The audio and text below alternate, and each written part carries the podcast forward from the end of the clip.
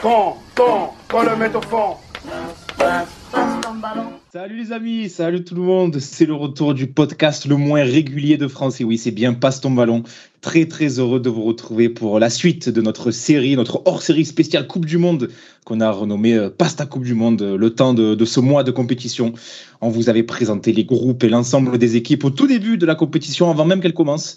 Et on se retrouve donc ce soir pour, euh, pour dresser un grand bilan de cette Coupe du Monde, même si euh, elle n'est pas tout à fait terminée, puisque vous le savez, il reste deux matchs, dont bien sûr la finale. Et pour cela, et comme à chaque épisode, je suis évidemment entouré de mes fidèles acolytes que exceptionnellement, je vais présenter d'un coup, tous d'un coup, tous les trois d'un coup, alors posant une question délicate, mais dont j'assumerai les conséquences. Bonsoir Idriss d'abord, et bonsoir Merwan, bonsoir Ama. Messieurs, je m'excuse d'avance, mais je suis obligé de vous poser la question. Comment analysez-vous euh, le match de foot qu'il ne fallait pas manquer hier? Je parle évidemment euh, de ce nul 0-0 de l'Algérie face à la Mauritanie. Excusez-moi, monsieur, vous cherchez le sang, là 30 secondes d'émission ça... Question suivante. Je vous, ai, je vous ai prévenu hors antenne, hors émission, je vous ai dit, les gars, je vais vous poser une question, j'espère que vous n'allez pas vous fâcher. J'ai vu le truc passer hier, j'ai dit non, merde. Mais c'est pas possible en fait que tu nous poses cette question parce que bon, après c'était le, le Chan, c'était un match de préparation à la Chan. Euh, mais en fait, l'Algérie, on a fait sécession depuis le but de Karl Toko et Kambi à la 124e minute. C'est pas possible, c'est un sujet qu'on ne peut pas aborder, donc euh, malheureusement, tu n'auras pas de réponse. Idriss, Ama, pas de réaction? Je ne vois pas de quoi tu parles. Parle de la Coupe du Monde, on est bien. on peut commencer cette émission Non, en plus, c'est l'équipe à prime. Pour le coup, tu sais, à l'époque, quand il y avait l'équipe de France à prime avec euh, oui. Nico Gilet, machin et tout. Oui, oui, bah là, c'est même délire avec des Algériens. Voilà. Idriss, il a dit on peut commencer l'émission, s'il vous plaît. non mais les, les gars, euh, bon, je vais pas parler du match, on s'en fout, mais c'est intéressant d'avoir de, de l'avis de, de vous trois supporters algériens qui comment comment on vit une Coupe du Monde sans son équipe? Est-ce que c'est dur à regarder? Là Et là par contre, je pose la question premier degré, sans, sans chambrage ni rien. Est-ce qu'il y a une, est-ce qu'il y a un manque? Est-ce qu'il y a quelque chose qui, qui vous gêne? Ou est-ce que bon vous dites bon bah, c'est la, la Coupe du Monde, je regarde. Comment on le vit en fait? Oui. Bah, je sais pas vous les gars, mais euh, ça dépend en fait de ton degré de maturité euh, avec ton lien ouais. par rapport à ta sélection, parce que moi qui suis le football algérien de, de très près depuis, euh, depuis, quelques années maintenant, euh, pour avoir un peu les, les coulisses, euh, suivre, avoir fait un déplacement à Malmö pour une défaite de l'Algérie contre l'équipe C de la Suède il y a quelques semaines. sincèrement, il y a certains critères qui te font dire bah écoute c'est mérité maintenant il faut travailler puis il euh, y, y, en a assez quoi de tout ce de tout ce tintamarre ambiant. Donc euh, sincèrement bien parce que tu dis bah en fait t'avais rien à y faire et si si tu avais été peut-être que la douleur aurait été plus grande tellement t'aurais été ridicule. Euh, mais quand même t'as quand même un, un, pincement parce que quand tu vois le, le parcours que fait le Maroc et on est très content pour eux tu dis bah voilà l'Algérie aussi c'était une génération historique. On a quand même loupé quelque chose de grand mais au fond de toi, enfin en tout cas moi je sais, je sais pas vous Idriss, mais moi je, suis assez lucide sur la question et c'est pas quelque chose qui me tracasse. J'ai vécu mes émotions autrement. Ouais, pareil que Merwan, je suis un peu sur le même euh, créneau que lui avec euh, à peu près les les mêmes arguments. Euh, moi, je vais rajouter que voilà l'Algérie, euh, enfin on a eu la chance de les voir en 2010-2014, donc il y a un peu moins ce manque que, quand j'étais gamin. Je me disais est-ce qu'un jour je verrai l'Algérie euh, au mondial. Mais non, honnêtement, je vis la Coupe du Monde, je la kiffe. Et voilà, quoi. Le seul moment où j'y repense, c'est quand je vois le Cameroun et qu'en plus, ils sont plus que moyens pour ne pas dire autre chose. On te dit, on... Et je me dis que oui, ouais, t'aurais pu yes, mais finalement, pour faire quoi? Voilà, donc non, sans regret, honnêtement. Oui, si je peux oser une comparaison, c'est un sentiment qui se rapprocherait de ce que supporter l'OM, nous, on ressent quand on n'est euh, pas en Ligue des Champions et que le mardi et mercredi soir, il y a les matchs de Ligue des Champions qui arrivent. C'est peut-être un peu ça, non? Ouais, alors que la Ligue des Champions, ça peut arriver tous les ans. La Coupe du Monde, c'est tous les 4 ans. Hein. Ouais. Parce que là, la prochaine, c'est en 2026. Ça va faire 12 ans, du coup, sans Coupe du Monde. Si tant est qu'on y aille, hein, parce qu'avec cette sélection, on ne le sait jamais. Mais bon, après, là, avec l'élargissement de la Coupe du Monde et ouais, le nombre de places à l'Afrique, euh, ce sera moins ça sera, ça sera, il y aura peut-être moins de saveur, je sais pas, on verra, mais non, non, moi, moi, pour le coup, je suis peut-être un gros bébé, mais, mais, mais, moi, je l'ai, moi, je l'ai mal vécu, hein, de ouf. Moi, je l'ai vraiment mal vécu. Bah ouais, non, mais moi, je, vraiment, surtout, je posais la question premier degré. Surtout hein, que... au vu de l'épopée euh, du Maroc, je suis très content pour eux, très fier pour eux, euh, très fier d'eux, pardon. Mais, euh, mais ouais, je l'ai, je l'ai mal vécu parce que je, et en plus, tu te prends hein, au jeu bête des comparaisons et dire, mais on est meilleur qu'eux à tous les postes, alors que c'est pas vrai. Mais tu, vois, mais tu vois, avec beaucoup de mauvaise foi, tu regardes et tu mais qu'est-ce qu'ils ont de plus et, Voilà, ben, juste ils connaissent la règle du hors-jeu, quoi. Donc euh, ça aide sur des, sur des matchs à élimination directe. Oui, il travaille beaucoup mieux aussi, Idriss. Bon, ça, c'est pas le sujet. Non, non, mais je t'ai dit avec beaucoup de mauvaise foi, c'est ce que je dis. voilà. Mais, mais voilà, mais le truc c'est que oui, c'est une Coupe du Monde et t'as envie de le vivre, euh, tant plus nous qui sommes binationaux, euh, euh, pleinement avec nos deux nations, surtout quand, Merwan l'a dit, t'avais une génération dorée que, euh, que t'es pas sûr de retrouver. Après, euh, c'est sûr qu'on retombera peut-être jamais dans les années noires de fin des années 90, début 2000. Mais voilà, euh, une génération comme celle-ci, euh, il- t'aimerais quand même, euh, t'aimerais quand même comptabiliser, pouvoir compter dessus, pardon. Moi, j'ai juste une question pour euh, Merwan, vu que j'avais disparu de la circulation entre mes vacances et mes, et mes absences. Malmö, c'est comment du coup? Il y a des gens qui nous écoutent, hein, vous pouvez- Pas- sinon ça se fait sur des vocaux. Sinon, sinon on peut, on- Non, il je y a- suis sérieux non mais on peut faire des vocaux Snapchat, faire des vocaux WhatsApp, pardon pour. Ouais, mais moi, je suis pas dans tout ça. Moi, Euh, je l'ai en direct. C'est bien que le sel de Passe ton ballon, c'est aussi les digressions qui, a- qui animent cette émission. Non mais moi je dis juste. Après, écoute, ils font ce qu'ils veulent. hein. Laisse-le crois que- répondre. Merwan, il s'est rendormi là, de sa sieste, je crois. Ah. Pas- fait, je parlais, mais j'avais le micro désactivé. Ah, oui, oui. oui. Non, en fait, très succinctement, en fait, j'étais accrédité pour un média donc euh, franco-algérien pour aller là-bas, donc DZ Foot pour ne pas le citer. Euh, donc où j'ai fait, où j'ai, euh, j'ai couvert le match, bah, du coup pour le média, en assistant à la conférence de presse et au match. Et euh, donc c'était au stade de Malmö, qui est très sympa.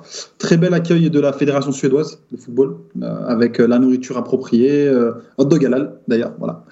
Euh, et euh, après passer le week-end à Copenhague, donc euh, non, j'ai pas, j'ai pas, j'ai pas bien vu Malmö, mais euh, en tout cas Suède et Danemark, c'est du lourd. Voilà. C'est noté. Merci pour ta réponse. Voilà, c'était la minute tourisme de cette émission. C'est bien, j'ai mis, Mais c'est important, ma foi.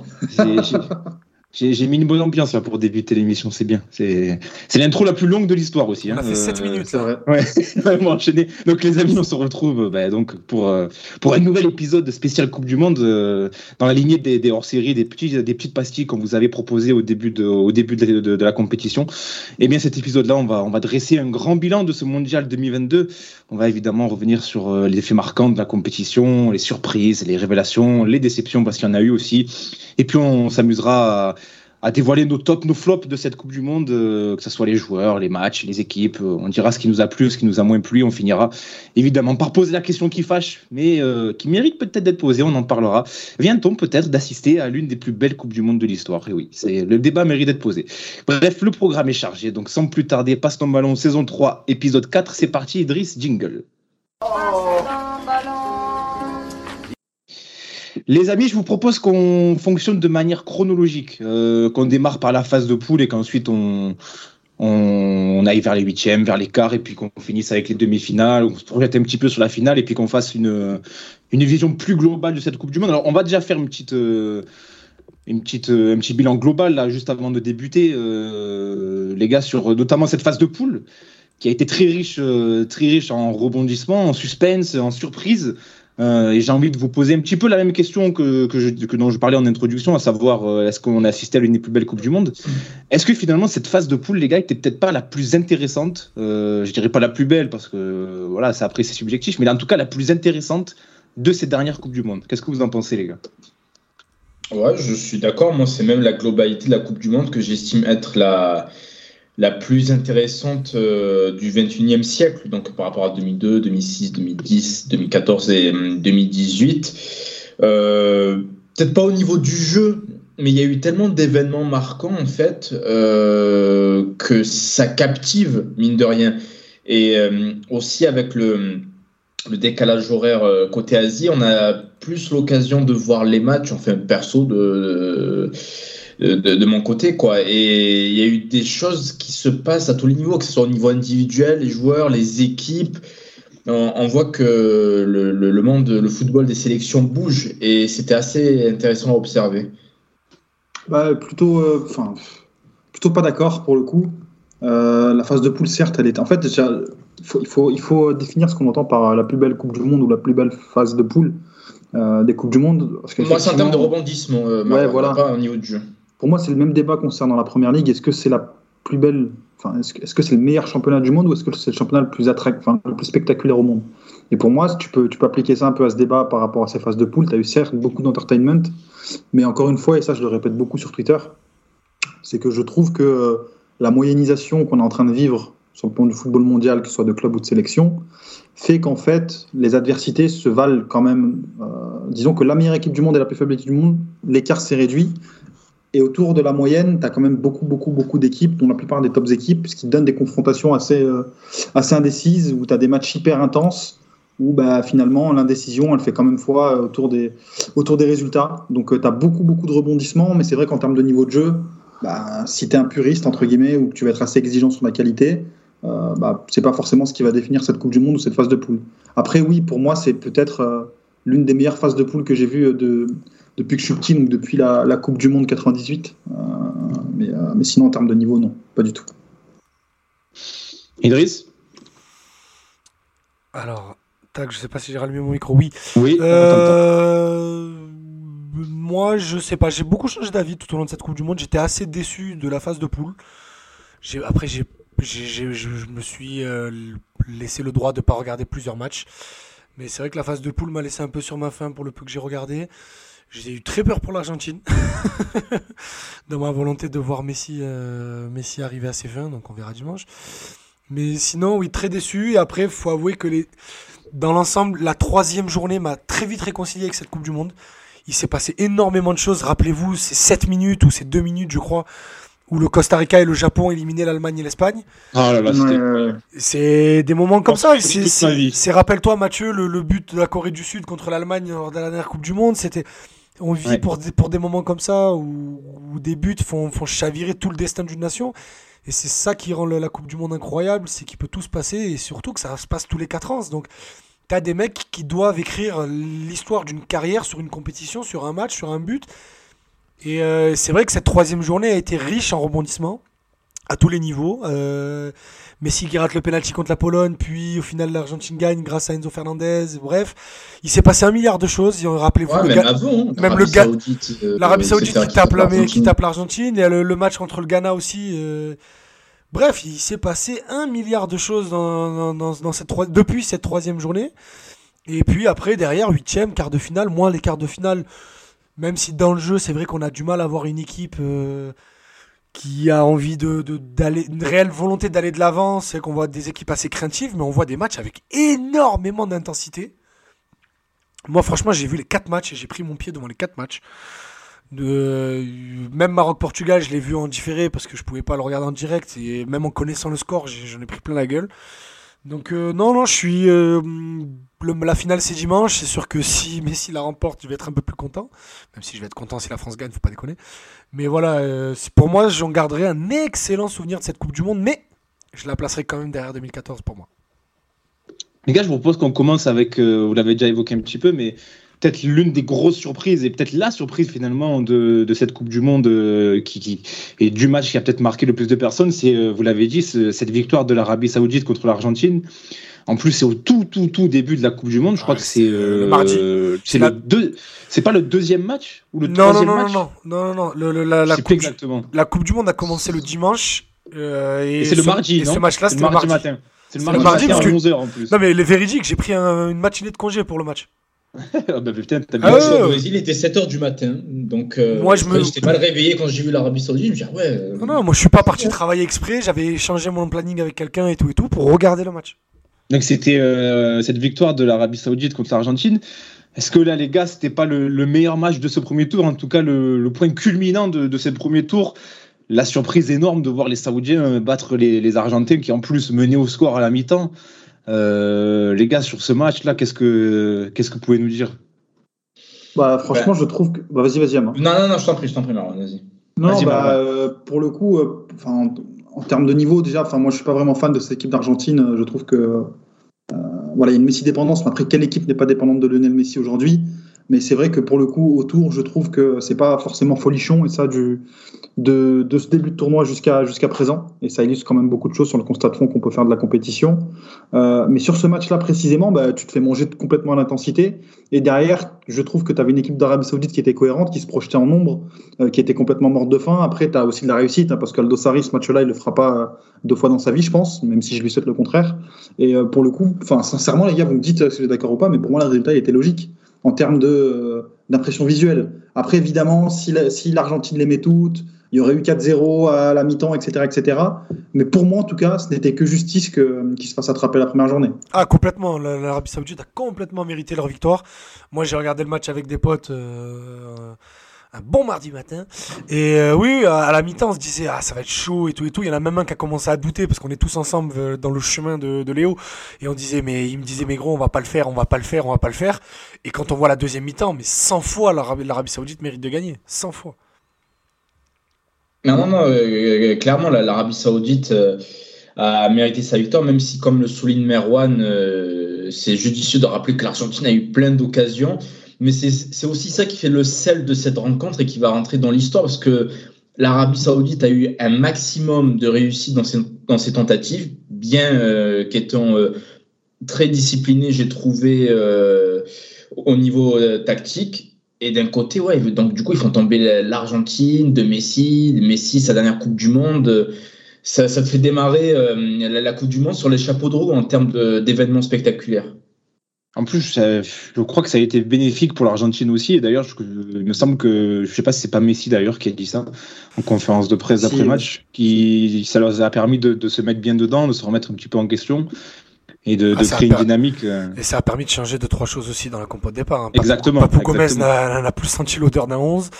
Euh, L'odeur a- d'un terrain euh, tout court, hein, je crois qu'il est même il- plus rentré en jeu. hein. Ouais, il est rentré en jeu en fin de match. euh, je sais plus, je crois que c'est en huitième. ou- Ouais, je crois que c'est en huitième. Il est rentré euh, contre euh, contre l'Australie, si je dis pas de bêtises. Mais bon, bref, en Ouais, gros, il- en on comptait plus beaucoup sur lui. Je dis on quand on parle de l'Argentine.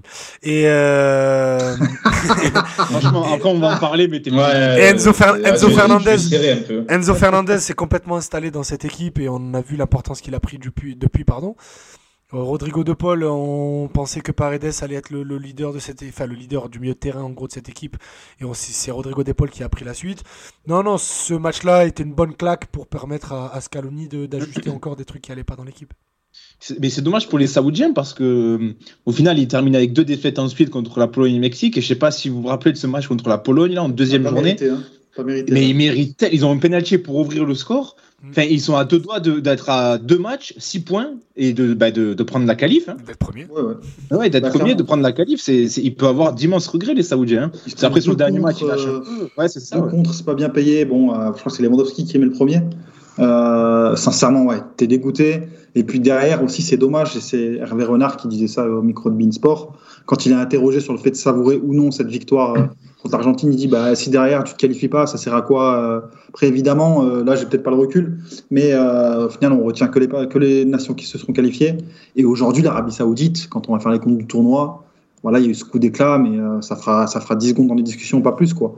Parce que, imaginons que l'Argentine gagne, bon, au final, ce sera complètement anecdotique ce qui s'est passé. Donc, euh, Ouais, euh, comme la Suisse qui avait battu l'Espagne en 2014, en 2010. Oui. Ouais, c'est vrai, c'est vrai. C'était la la surprise. Gelson du Fernandez, début. non? C'était pas Gelson Fernandez qui a Ah, je 1-0 m'en rappelle plus. Je m'en Je me souviens plus. Je me souviens plus. Je me souviens plus, je t'avoue. Non, Euh, je me rappelle pas non plus. Si, euh, ouais, j'en ai aucun souvenir. Euh, les gars, l'autre euh, coup de tonnerre de, cette euh, phase de poule, c'est l'Allemagne qui est encore éliminée pour la deuxième Coupe du Monde consécutive. Les Allemands qui ne passeront pas les poules. Alors là, ils sont tombés dans un groupe assez compliqué. On l'avait dit dans notre présentation du groupe. On, nous rappelle l'Allemagne qui était tombée dans le groupe du Japon, de l'Espagne et du Costa Rica. Donc là, grosse, grosse adversité. Et bah, ça, a eu raison des- de nos amis allemands qui se sont fait éliminer. Là, les gars, alors avant d'analyser vraiment ces matchs, est-ce qu'il y a j'ai envie de vous poser une question. Est-ce qu'il n'y a pas une, une impression de régression constante là, du foot allemand Euh, Déjà, les deux dernières Coupes du Monde sont ratées. euh, le dernier Euro, c'est pas forcément bien passé non plus. Ça, ça devient compliqué là, hein, depuis l'Euro 2016 et la demi-finale. Il se passe plus grand-chose au sein de la sélection allemande, les gars. Je, je sais Oui, pas s'il y a eu- Clairement, la- l'Allemagne, euh, aussi bien dans l'imaginaire que dans les faits, c'est très souvent minimum euh, demi-finale de compétition internationale avant, tu vois, euh, au début des années le plus- 2000. c'est l'équipe qui a le plus de demi-finales au monde. Ouais, exactement. Et là, qui sortent deux fois d'affilée euh, en phase de groupe de Coupe du Monde, c'est un séisme. Je sais pas si on s'en rend compte. J'ai même l'impression qu'on n'en a pas trop parlé, limite, comme si c'était devenu anecdotique, alors que non, on parle de, de, de l'Allemagne. Parce qu'il n'y a pas de joueurs de joueur monstrueux qui incarne cette équipe. Ouais, un- pas de joueur monstrueux, mais un joueur encore iconique. Bon, les gens ne l'aiment pas, mais Müller, tu vois, c'est Oui, pas mais- le- un esthète, mais c'est le mec qui représentait l'Allemagne qui gagnait, justement. Il commence ses deux premières Coupes du Monde en 2010, en 2014. Il marque 5 buts à chaque fois, et tu le voyais, c'était un mort de faim. Il sentait les actions, etc. Là, il ne sent plus rien, comme euh, son équipe au final. Il y a, il y a un creux générationnel. Là, ils ont changé. Je pense pas qu'il y ait, y véritablement un creux générationnel, tu vois. Eh, Moi, je pense qu'ils ont des ça, l'équipe. euh, Regarde la défense quand même, Merwan. Tu vois, c'est. Bien sûr, mais quand tu Ouais. vois que tu as des équipes euh, qui. Enfin, en gros, tu pas besoin d'être dans une génération de zinzin pour te qualifier, pour sortir des groupes. Ça, tu Je pense, raison, qu'il y a, par contre. je pense, tu vois, qu'il y a quelque chose de plus profond. Et il y a quelques journalistes qui ont commencé à en parler. C'est qu'il y a des dissensions au sein du groupe allemand. Il y a, je pense, aussi un écart générationnel entre bah, des anciens et puis peut-être des nouveaux. Euh, tu avais un exemple tout bête qui était euh, cet épisode de la main sur la bouche. En fait, euh, les, Allemands n'étaient pas d'accord entre eux pour le faire. Euh, avec la fédération non plus. Et en fait, le fait de le faire, le fait que certains se sont sentis forcés de le faire, c'est Paulo Breitner, je crois qu'il l'évoquait à l'after. En fait, ça en a crispé certains. Et derrière, en fait, tu as eu plusieurs clans, dont notamment un certain clan, donc Ter Stegen, je crois, et d'autres qui accusaient, en fait, euh, j'ai un trou de mémoire, le sélectionneur allemand, comment il s'appelle? Hansi Flick. Hansi Flick. Évidemment, de faire du favoritisme pour le clan du Bayern, en fait, au sein de l'équipe. Et derrière, tout ça fait qu'en fait, il y a un climat pourri qui se traîne. Et c'est aussi pour ça qu'il y, a- qu'il y a ce débat, bah voilà, il faut tourner la page de cette génération victorieuse. Et ça devait déjà être le cas lors de la, pré- de la présente Coupe du Monde. En fait, c'est une page qui n'a jamais été tournée ou qui n'a jamais été euh, bien, euh, bien accompagnée. Et on voit bah, que finalement, ils se traînent des casseroles toutes ces années, toutes ces années. Alors que bah, dans le contenu, voilà, c'est pas, c'est pas incroyable, mais c'est pas horrible non plus. Et le, le prochain euro est à la Euh, maison. Oui, en 2024. Euh, ouais, Ah, il est en. Allemagne Oui, le Ouais, prochain euro euh, est chez en eux. Allemagne, ouais. Uniquement en Allemagne ou c'est un multi-pays Non, non, uniquement en Non, Allemagne. c'est- c'est c'est qu'en Allemagne. Ok, sympa. Euh, Juste moi, pour ajouter un point sur le creux générationnel, un truc tout con, l'Allemagne, euh, c'est peut-être cliché de dire ça, mais avant, ils avaient toujours un attaquant qui, tu vois, il mettait le pied qui traîne, etc. Même au, au début des années 2000, tu avais des, des Christian Janker et tout, c'était pas les plus grands buteurs d'Europe, mais ils plantaient. Là, tu vois que des faux neufs, machin, tu vois, c'est- c'est c'est pas l'Allemagne que, que tu as connu quand tu étais plus jeune. Il y a vraiment un truc qui se passe. Non, mais t'as. Est-ce que tu t'as- penses qu'ils se sont éloignés de leur identité Regarde le Euh, secteur. Oui, ça, oui, ça c'est possible. Mais par contre, leur secteur au milieu de terrain, il est incroyable. Tu regardes les Mm. noms qu'ils qu'ils peuvent aligner au milieu. Ils... Oui, je te parle pas de ça, moi je te parlais du neuf, le mec Oui, non, mais j'ai compris. Mais je te dis, c'est pas un creux générationnel, c'est juste un manque sur un poste. Comme on croyait qu'il allait avoir qui au dure début depuis des années. Ouais. Oui, non, c'est vrai, j'étais en train de réfléchir. Non, mais euh, oui, au début des années 2010, on disait la même chose parce que c'était Muller qui jouait, à- qui jouait en pointe. Bon, au final, ils sont champions du monde avec Klose titulaire en finale et, sur- et même en demi en finale contre le Brésil. C'est. Klose, c'est. Hein. Oui, mais c'est Ouais, vois, Klose. tu, viens, c'est tu viens de citer un mec qui, qui plantait. Oui, mais c'est. Klose, 36 ans. Mais Ah, euh, quand ce, même. que, ce que je veux, Ah, mais ce que je c'est veux, c'est Miroslav, respecte Miroslav. Bon, vous faites, faites exprès de pas comprendre ce que je dis. Mais c'est pas grave. Euh, ils, ont, ils ont quand même une grosse équipe. Il leur manque juste ce neuf-là. Et surtout, ce que je- ce qu'a dit Merwan, pas mal de problèmes politiques dans le vestiaire. euh, l'écart, de la généra- l'écart de génération et l'écart de culture aussi. Et toujours ce sempiternel problème de Bayern, pas Bayern, qui dure depuis, depuis la Coupe du Monde 2014, parce que c'était déjà le cas à l'Euro 2016 aussi. Mais c'est vrai que je, je vous rejoins sur l'identité et euh, aussi le côté historique, euh, si on, même peut, on peut même dire ancestral de l'Allemagne qui, quoi qu'il arrive, gagne. Euh, moi, j'ai en, en tête ce match contre le Japon, les gars, où enfin, ils ouvrent le score et derrière ils jouent la baballe, ils font plus rien. Mais c'est pas, c'est pas l'Allemagne, ça. L'Allemagne, normalement, ça vient, ça te tue 2-3-0, Ils- merci, au revoir, on passe au match Ils ont été extrêmement dangereux hein, Ils ont- euh, dans le jeu. C'est juste qu'ils ne les ont pas mis au fond. hein. Oui, oui, mais il y avait toujours ce côté tueur, tu vois. Et même Ouais, là, ça, c'est vrai, je- c'est vrai. je- on l'a pas retrouvé et ils se, ils se sont fait battre, euh, ils se sont fait avoir par les Japonais, comme eux, euh, parfois gagner les matchs sans briller, mais euh, voilà, on t'en met deux et puis merci, au revoir, on passe au match suivant, quoi. Euh, donc ouais, c'est une Allemagne bah, parmi les grosses déceptions de, de ce tournoi. hein. On parlera des déceptions ensuite, mais je pense que les Allemands ils seront tout en haut de notre notre flop. hein. Je vois pas, je vois pas peut-être de plus grosses déceptions que. Euh, bah, justement, dans le même groupe, les gars, on peut s'attarder sur le Japon aussi Hmm. dont on avait dit le plus grand bien dans notre présentation de groupe. Euh, et d'ailleurs, on avait vu juste, les gars, parce que je crois qu'on avait beaucoup parlé de Kaoru Mitoma qui, qui a fait une bonne Coupe du Monde. Donc, on est comme quoi, passe ton ballon et plutôt pas mal. connaît son sujet, il maîtrise son sujet. Euh, les gars, le Japon, euh, est-ce que vous, comment vous avez vécu ce, ce parcours du Japon, notamment cette phase de poule? Que j'ai trouvé moi personnellement assez paradoxal parce qu'on n'a pas retrouvé euh, ce qu'ils avaient l'habitude de nous proposer dans le jeu, mais alors ils ont eu une efficacité redoutable qui justement était leur principale lacune euh, dans les précédentes compétitions. Je sais pas ce que vous avez pensé du Japon, les gars.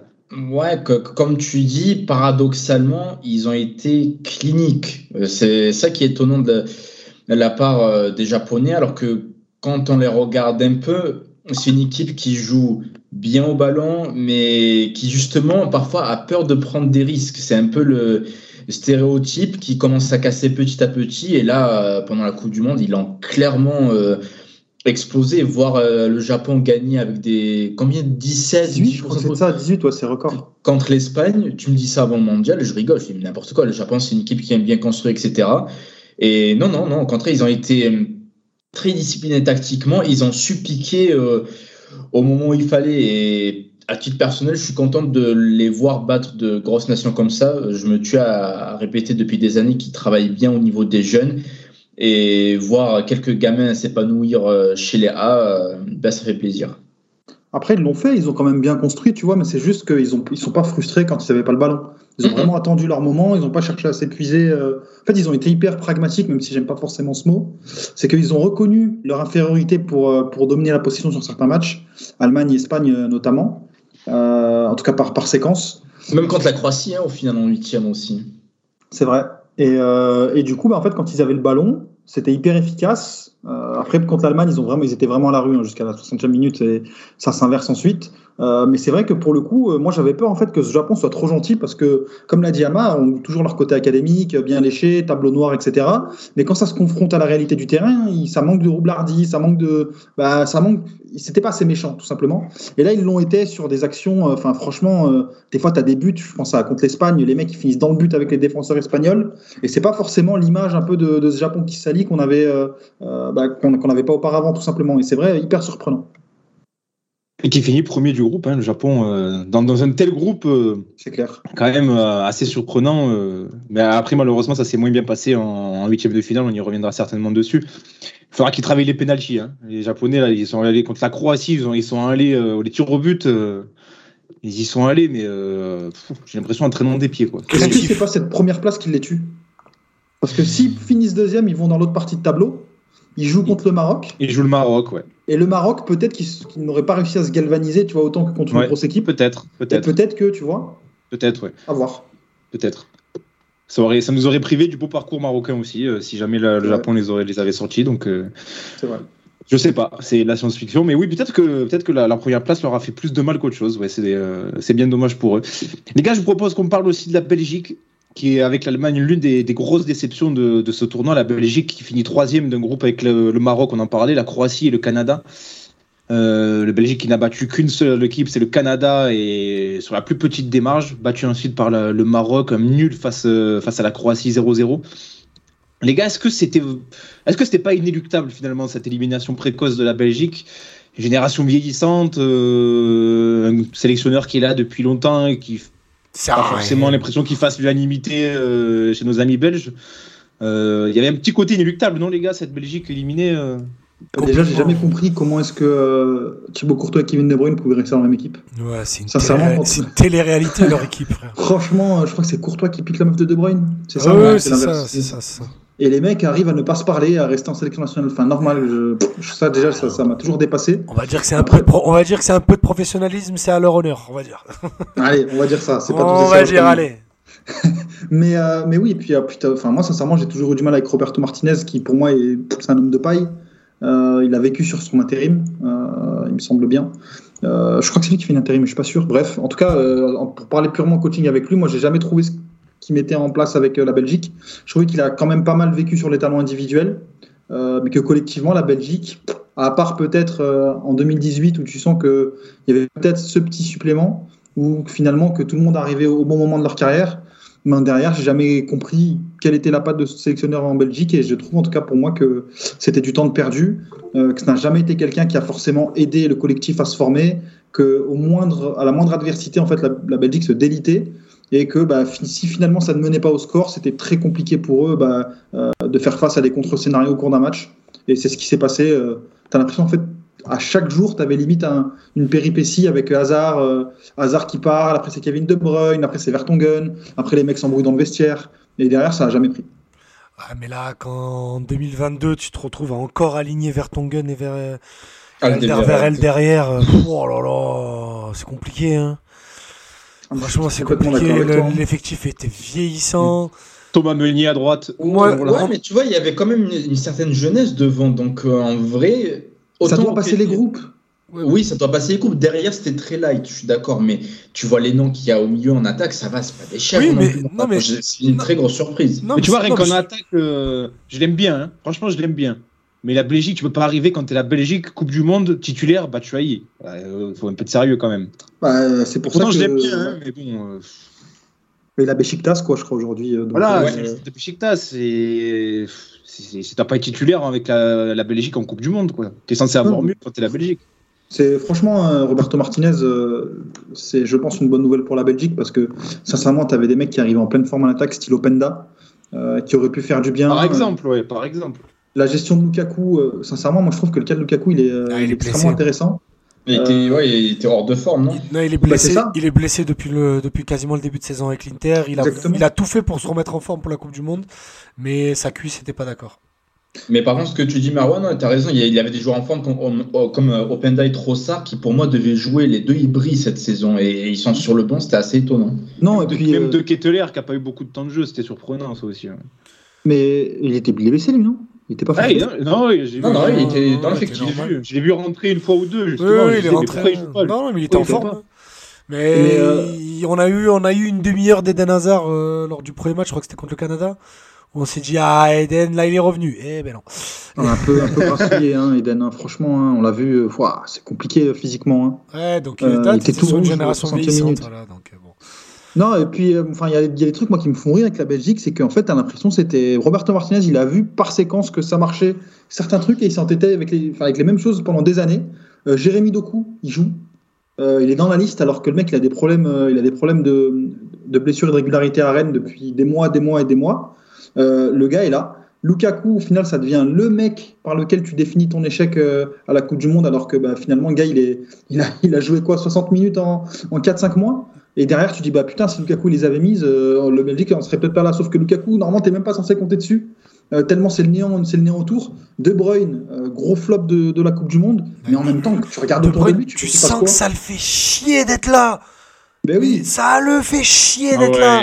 Ouais. Tu Il- sentais il, en a mais il en avait rien à foutre. Ah ouais. Non, je pense que qu'à revenir à Manchester et refaire le duo il avec, euh, avec c'est que devant. ça. Il avait pas envie de voir la gueule des mecs dans l'équipe avec qui il Ah, était. Au-delà de Courtois, hein, on connaît tous l'affaire avec Courtois, mais euh, je pense qu'en vrai, il s'entend avec pas grand monde dans les vestiaires. Il, a, il, il aime pas les mecs avec qui il est. Il sentait que de toute façon, quoi qu'il arrive, ça allait rien faire. Donc il se demandait pourquoi il est là. Son match contre la, euh, euh, oui, contre la Croatie, il est immonde. Il est dégueulasse. non, De Bruyne. Non, mais non, De. Bruyne, je pense pas qu'il s'en fichait. Moi, je pense qu'au contraire, c'est un mec qui arrive pas à, à- à le masquer quand il est dégoûté ou quand il trouve les mecs nuls autour de lui. Oui, mais Et je pense que c'est un mec qui fait putain, mais pourquoi est-ce que je joue avec ces branquignoles? Mais c'est pour ça que je te dis, c'est pour ça qu'en cours de match, tu sais, au début, il était là, capitaine, il était très vocal en plus. Euh, à noter l'excellente euh, presta de, de Rudy Garcia là, lorsqu'il commentait les matchs sur TF1, qui, qui, qui, qui disait, ouais, De Bruyne, on le voit, il replace, il fait, il fait son, son taf de leader et tout et tout. Et au fur et à mesure du match, tu le vois, il devient rouge, mais pas le rouge de Bruyne quart de finale des Champions. il devient rouge de Bruyne boudeur. Et là, tu fais, oulala, ça l'emmerde. Et le pire, c'est en conférence de presse, ça c'est. Oh là, c'est la C'est le meilleur de Bruyne pour ça, parce qu'il n'y a pas de communication, il n'y a rien. Il arrive, Il est il trop vieux pour gagner. Moi, je pensais qu'il rigolait hein, quand il Ah avait non, dit ça. non, non, oh non, De Bruyne, non. Mais non.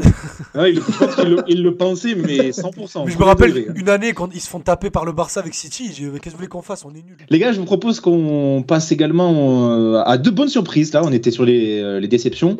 Euh, j'ai envie qu'on parle du Sénégal et du Maroc. Alors pourquoi je couple les deux? Parce que j'ai une question qui, qui commune aux deux. euh, et ça votre avis de supporter algérien et donc du suiveur du foot africain va être intéressant. Est-ce qu'on a enfin, avec ces deux sélections, des sélections africaines enfin décomplexées en, en Coupe du Monde? Et notamment le Maroc, et notamment le Maroc. Oui, le Euh, Maroc, oui, le Sénégal. euh, Non, le, le, ouais, ce que j'ai- ce que j'étais dire, le Sénégal, franchement, ils n'ont pas joué contre l'Angleterre. J'ai été très déçu par rapport à leur statut euh, de champion d'Afrique. Le Maroc, oui. Par contre, a brisé une espèce de plafond de verre et j'espère que d'autres sélections africaines vont suivre le chemin. En fait, le Sénégal, ils ont fait quoi de plus que ce qu'on attendait d'eux, c'est-à-dire de passer les poules dans une poule avec l'Équateur et le Qatar? Pas grand-chose. Donc, euh, Ah, bah, moi, euh, j'ai pas le. je- Mais donné à l'extérieur, moi, je les voyais difficilement sortir face à des acteurs qui me paraissaient un peu plus coriaces, tu vois.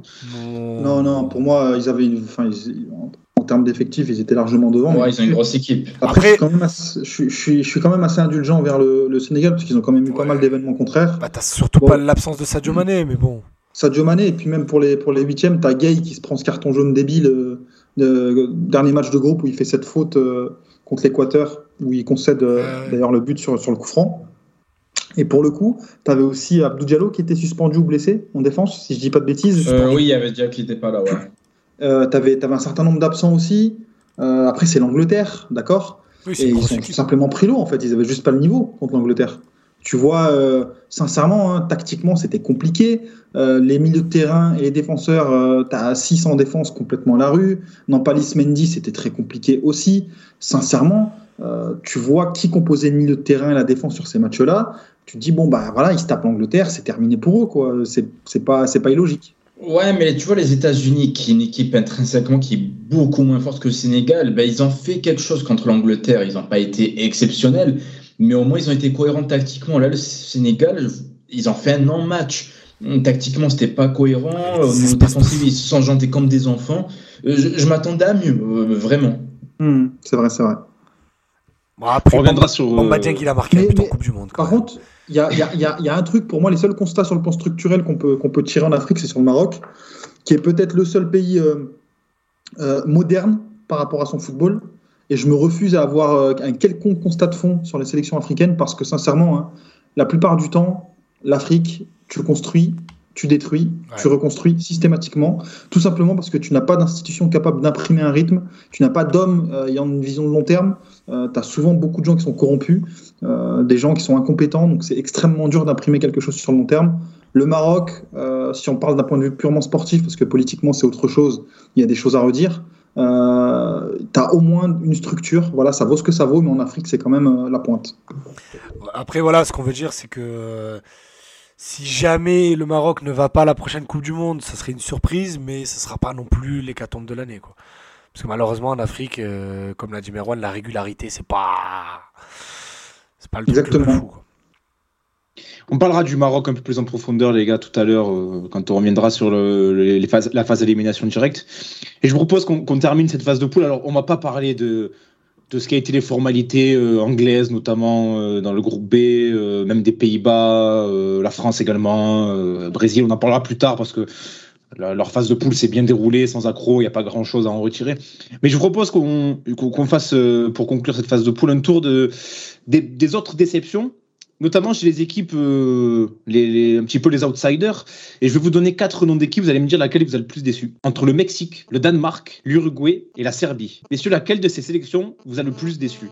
Tout éliminé au premier tour, certaines de manière assez surprenante en plus. Faites vos jeux, les gars. Je Euh, sais pas qui vous a déçu le plus. Danemark dans, dans toutes celles que tu as citées, le Danemark. Ouais, je suis d'accord, moi. Sincèrement, parce que le reste, la Serbie, la Serbie, sincèrement, c'est toujours coriace, mais jamais redoutable en compétition internationale.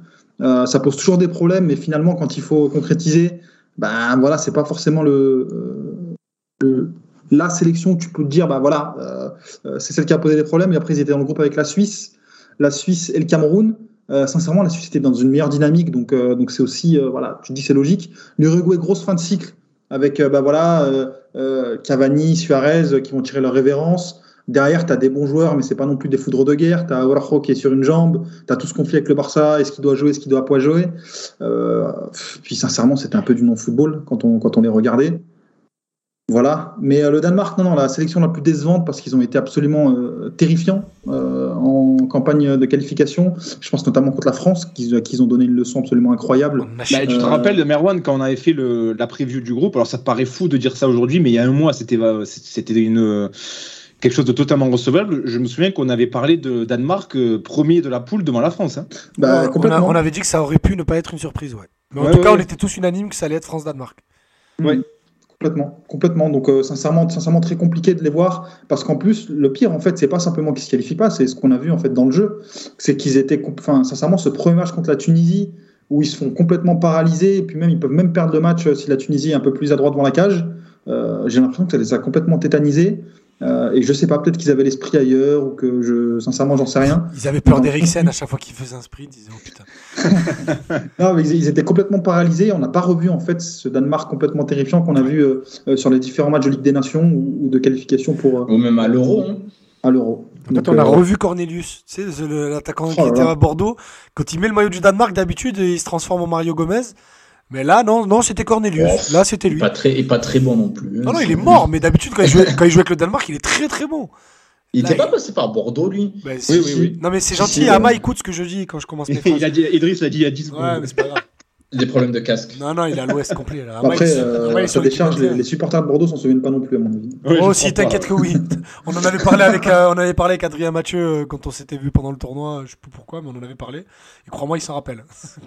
un, ma un, match d'accord sur le Danemark ou t'as une autre ouais, équipe Ouais, parmi les équipes que tu as citées, Danemark, dans le sens où. Euh, le Mexique, il y a un vrai creux générationnel et quand j'ai vu l'équipe euh, convoquée pour le mondial, j'en attendais à rien. Et il n'y avait pas Diego Chet entre autres. non, mais ils nous ont rien proposé. C'était hum, vraiment affligeant en, en termes de, de, spectacle et de contenu. L'Uruguay, hum, comme l'ont dit euh, Idriss et Marwan, bah, c'est une fin de cycle. Tu as des mecs derrière qui sont pas au niveau, notamment on en parlera plus tard. Nunez a fait de la peine sur cette Coupe du Monde, il a été mauvais. Et euh, la quatrième équipe que tu as citée, c'était oh, la Serbie, ah, non, pareil. Non, non, c'est pas une équipe qui me faisait arriver sur le papier. Alors que le Danemark, non seulement c'est une équipe qui était pas trop mal sur le papier, mais en plus qui avait un groupe abordable. Et le Danemark, au final, c'est l'équipe qui a posé le moins de problèmes à la France. J'aurais jamais cru dire ça après euh, la phase de groupe. Bah, c'est clair. Et puis surtout, en termes de contenu, on les avait déjà vus en fait. On savait euh, qu'ils étaient capables de produire un football de très haut niveau. Euh, et puis tu peux dire que euh, ce qui s'est passé euh, Eriksen, c'était quand? C'était au dernier Euro, c'est ça? Dernier, oui, il y a un an et demi. C'était quand même l'équipe où tu dis, bah voilà, collectivement, ils étaient soudés, il y a une histoire commune, etc. etc. Euh, du moins, il semblait se dégager un, un esprit de cette équipe. Et ben finalement, ça s'est complètement effondré. C'est en ça que pour moi, c'est l'un des plus gros flops de cette phase de poule. D'autant plus que la poule, pour eux, elle était complètement abordable. Et mais par contre, confirmation que Lindström, il va aller très loin, ce mec. Hein. On est d'accord. Parce que même là, dans une, dans une équipe qui galère, lui, quand il a le ballon dans les pieds, il se passe quelque chose quand même. Hein. Capable de, de, détruire la défense de l'Olympique de Marseille. Là, oh, c'est déjà non, arrivé. Ça, on a vu, mais après, des mecs capables de défoncer la défense de l'OM, on en a vu plein. Mais, euh, mais, mais ouais, lui, quand il, quand il prend le ballon, il se passe quelque chose quand même. Hein. C'est vrai, à suivre. Eh ben écoutez, c'était tout pour cette phase de poule, les gars. Euh, donc, on disait une phase de poule très riche, euh, avec beaucoup de surprises et aussi beaucoup de déceptions, vous l'avez vu. Et euh, bah, je vous propose qu'on enchaîne sur la phase élimination. Alors, euh, on va y aller équipe par équipe tout doucement. Euh, et je vous propose qu'on commence par l'Espagne parce qu'elle s'est fait éliminer dès les huitièmes de finale par, euh, par la sélection du Maroc, on le disait. Cette équipe d'Espagne qui n'a déjà pas été souveraine en phase de poule, on en a parlé rapidement. Battu par l'Espagne, battu par le Japon, pardon, un nul contre, le, contre l'Allemagne. Et bon, bah, ce 7-0 finalement on trompe l'œil contre le Bravo. Costa Rica. oui, je sais pas qui, qui a parlé. Non, j'ai dit non, non, mais sincèrement, moi, ça me fait plaisir qu'ils sortent l'Espagne euh, parce que Luis Enrique était complètement antipathique. Euh, sincèrement, il m'a Le gonflé. Twitch, le streamer. le Ah ouais, streamer, euh, Louis-Henri le streamer, oh là là là là. non mais en fait, moi, ce qui, ce qui me gavait complètement, c'est que déjà, il était dans ses discours complètement idéalistes par rapport au football, euh, qu'il était repris par toute la bien-pensance du football Twitter avec des extraits. Oui, voilà, votre enfant, ne lui dites pas qu'il faut performer, il faut qu'il s'amuse. Des, des, des portes ouvertes euh, que tout le monde relayait comme si c'était un génie qu'il avait inventé l'eau tiède. Alors que pour le coup, sur le terrain, tu as une équipe complètement stérile, d'accord, qui te choque euh, bah, depuis, depuis qu'il est là. Euh, certes, voilà, c'était euh, du tableau noir. En fait, pour moi, cette équipe, elle incarnait tout le fétichisme que je peux plus me voir dans le football actuel. Ben voilà, tu gagnes le match quand tu as 70% de, de, possession. Derrière, tu n'interroges rien. Les individualités, tu les vois plus belles que ce qu'elles sont. Tu as des choix en termes de euh, sélection de joueurs qui sont franchement, franchement étranges. T'as pas de neuf dans l'équipe.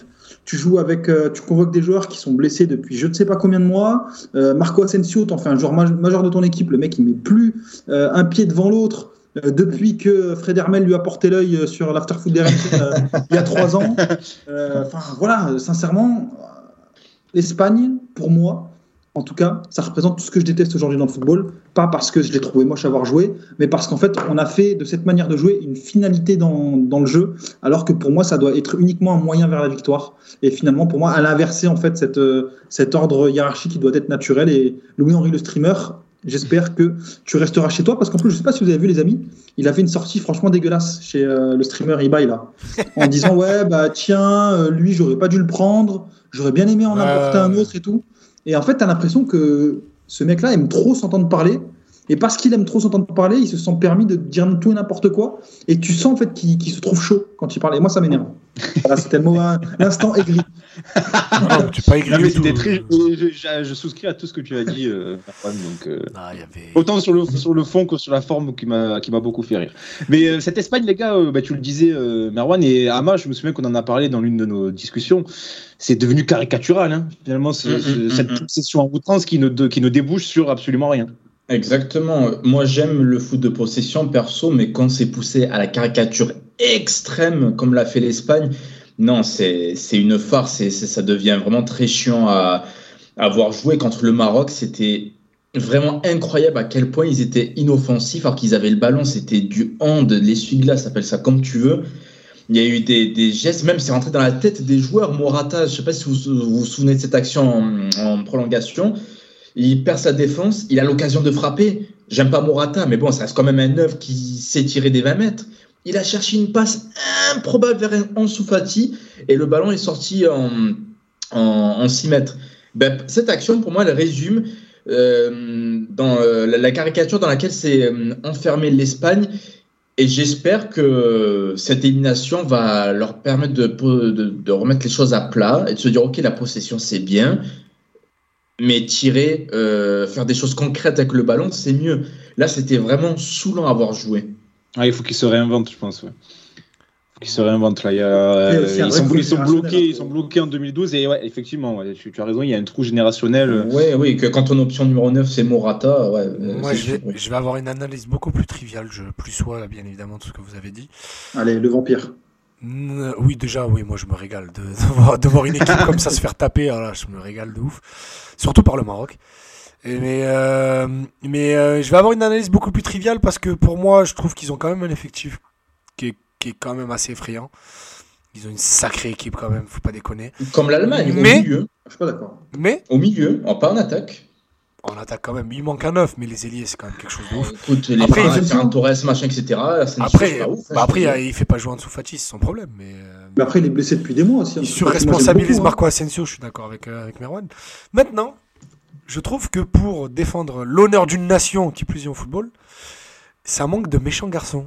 Il n'y a que des petits garçons bien élevés, ça manque de barbe, ça manque de tacle, ça manque d'agressivité, ça manque de niaque, ça manque d'envie. Et c'est ce qu'on parle, c'est ce qu'on dit depuis tout à l'heure quand on dit la possession à outrance, ça veut pas aller vers la cage et tout et tout. C'est parce que c'est trop gentil, ça veut jouer au football. Sauf qu'il faut abattre l'ennemi. Et que là, il n'y a aucun mec capable de le faire. Non, non, non, on veut se regarder jouer. On veut, on a appris le jeu de toquer et la position dans la Hull Space en 4ème 6 à la Masia. Donc il faut répéter ses gammes. Ça sert à rien. Dans le foot, il faut être méchant. Tu sais, ça me fait penser à, je sais plus avec qui j'ai eu cette discussion, où après leur match, là, après leur 7-0 contre le Costa Rica, il existait une possibilité d'un quart de finale, euh, selon comment ça se goupillait, France-Espagne. Et euh, chez la- mon interlocuteur, je sais plus qui c'est, hein, me disait, ah, moi j'aurais peur et tout. Je dis, non, mais attends, attends, attends. Deschamps, il arrive Gavi, devant ça, il vois- se Tu régale. vois, tu vois Gavi et Pedri arriver devant Upamecano, Konaté, Varane, des grands costauds solides, et pas se faire monter en l'air. Non, non, t'inquiète pas, t'inquiète pas. Mais t'as rejoint ce que tu dis, oui. Non mais Deschamps il arrive devant Lucien Enrique et il lui dit mais vas-y prends-le le ballon je te le laisse allez vas-y regarde allez vas-y fais quelque chose devant mon bloc là allez vas-y Regarde comme ça coulisse bien. allez regarde allez, regarde regarde le petit métis là-haut hop et but 1-0 Non, par contre, en vrai, il y a quand même un trou générationnel, Idriss devant. Non, non, non, oui, t'as c'est moi- Ferran Torres, des Asensio. Les, les, les, les, les choix de, de remplacement, c'était Sarabia, euh, Nico À Williams. partir du moment où tu as, mais- Eric Garcia dans une liste, euh, je pense que. Ouais, lui aussi. Oui, oui, euh, c'est moins Même le gardien, même le qu'avant. gardien est hyper On a mouillé. Ouais, Simon, on a. Simone. Ikaï Simon là, rentre chez toi, Ikaï Simon.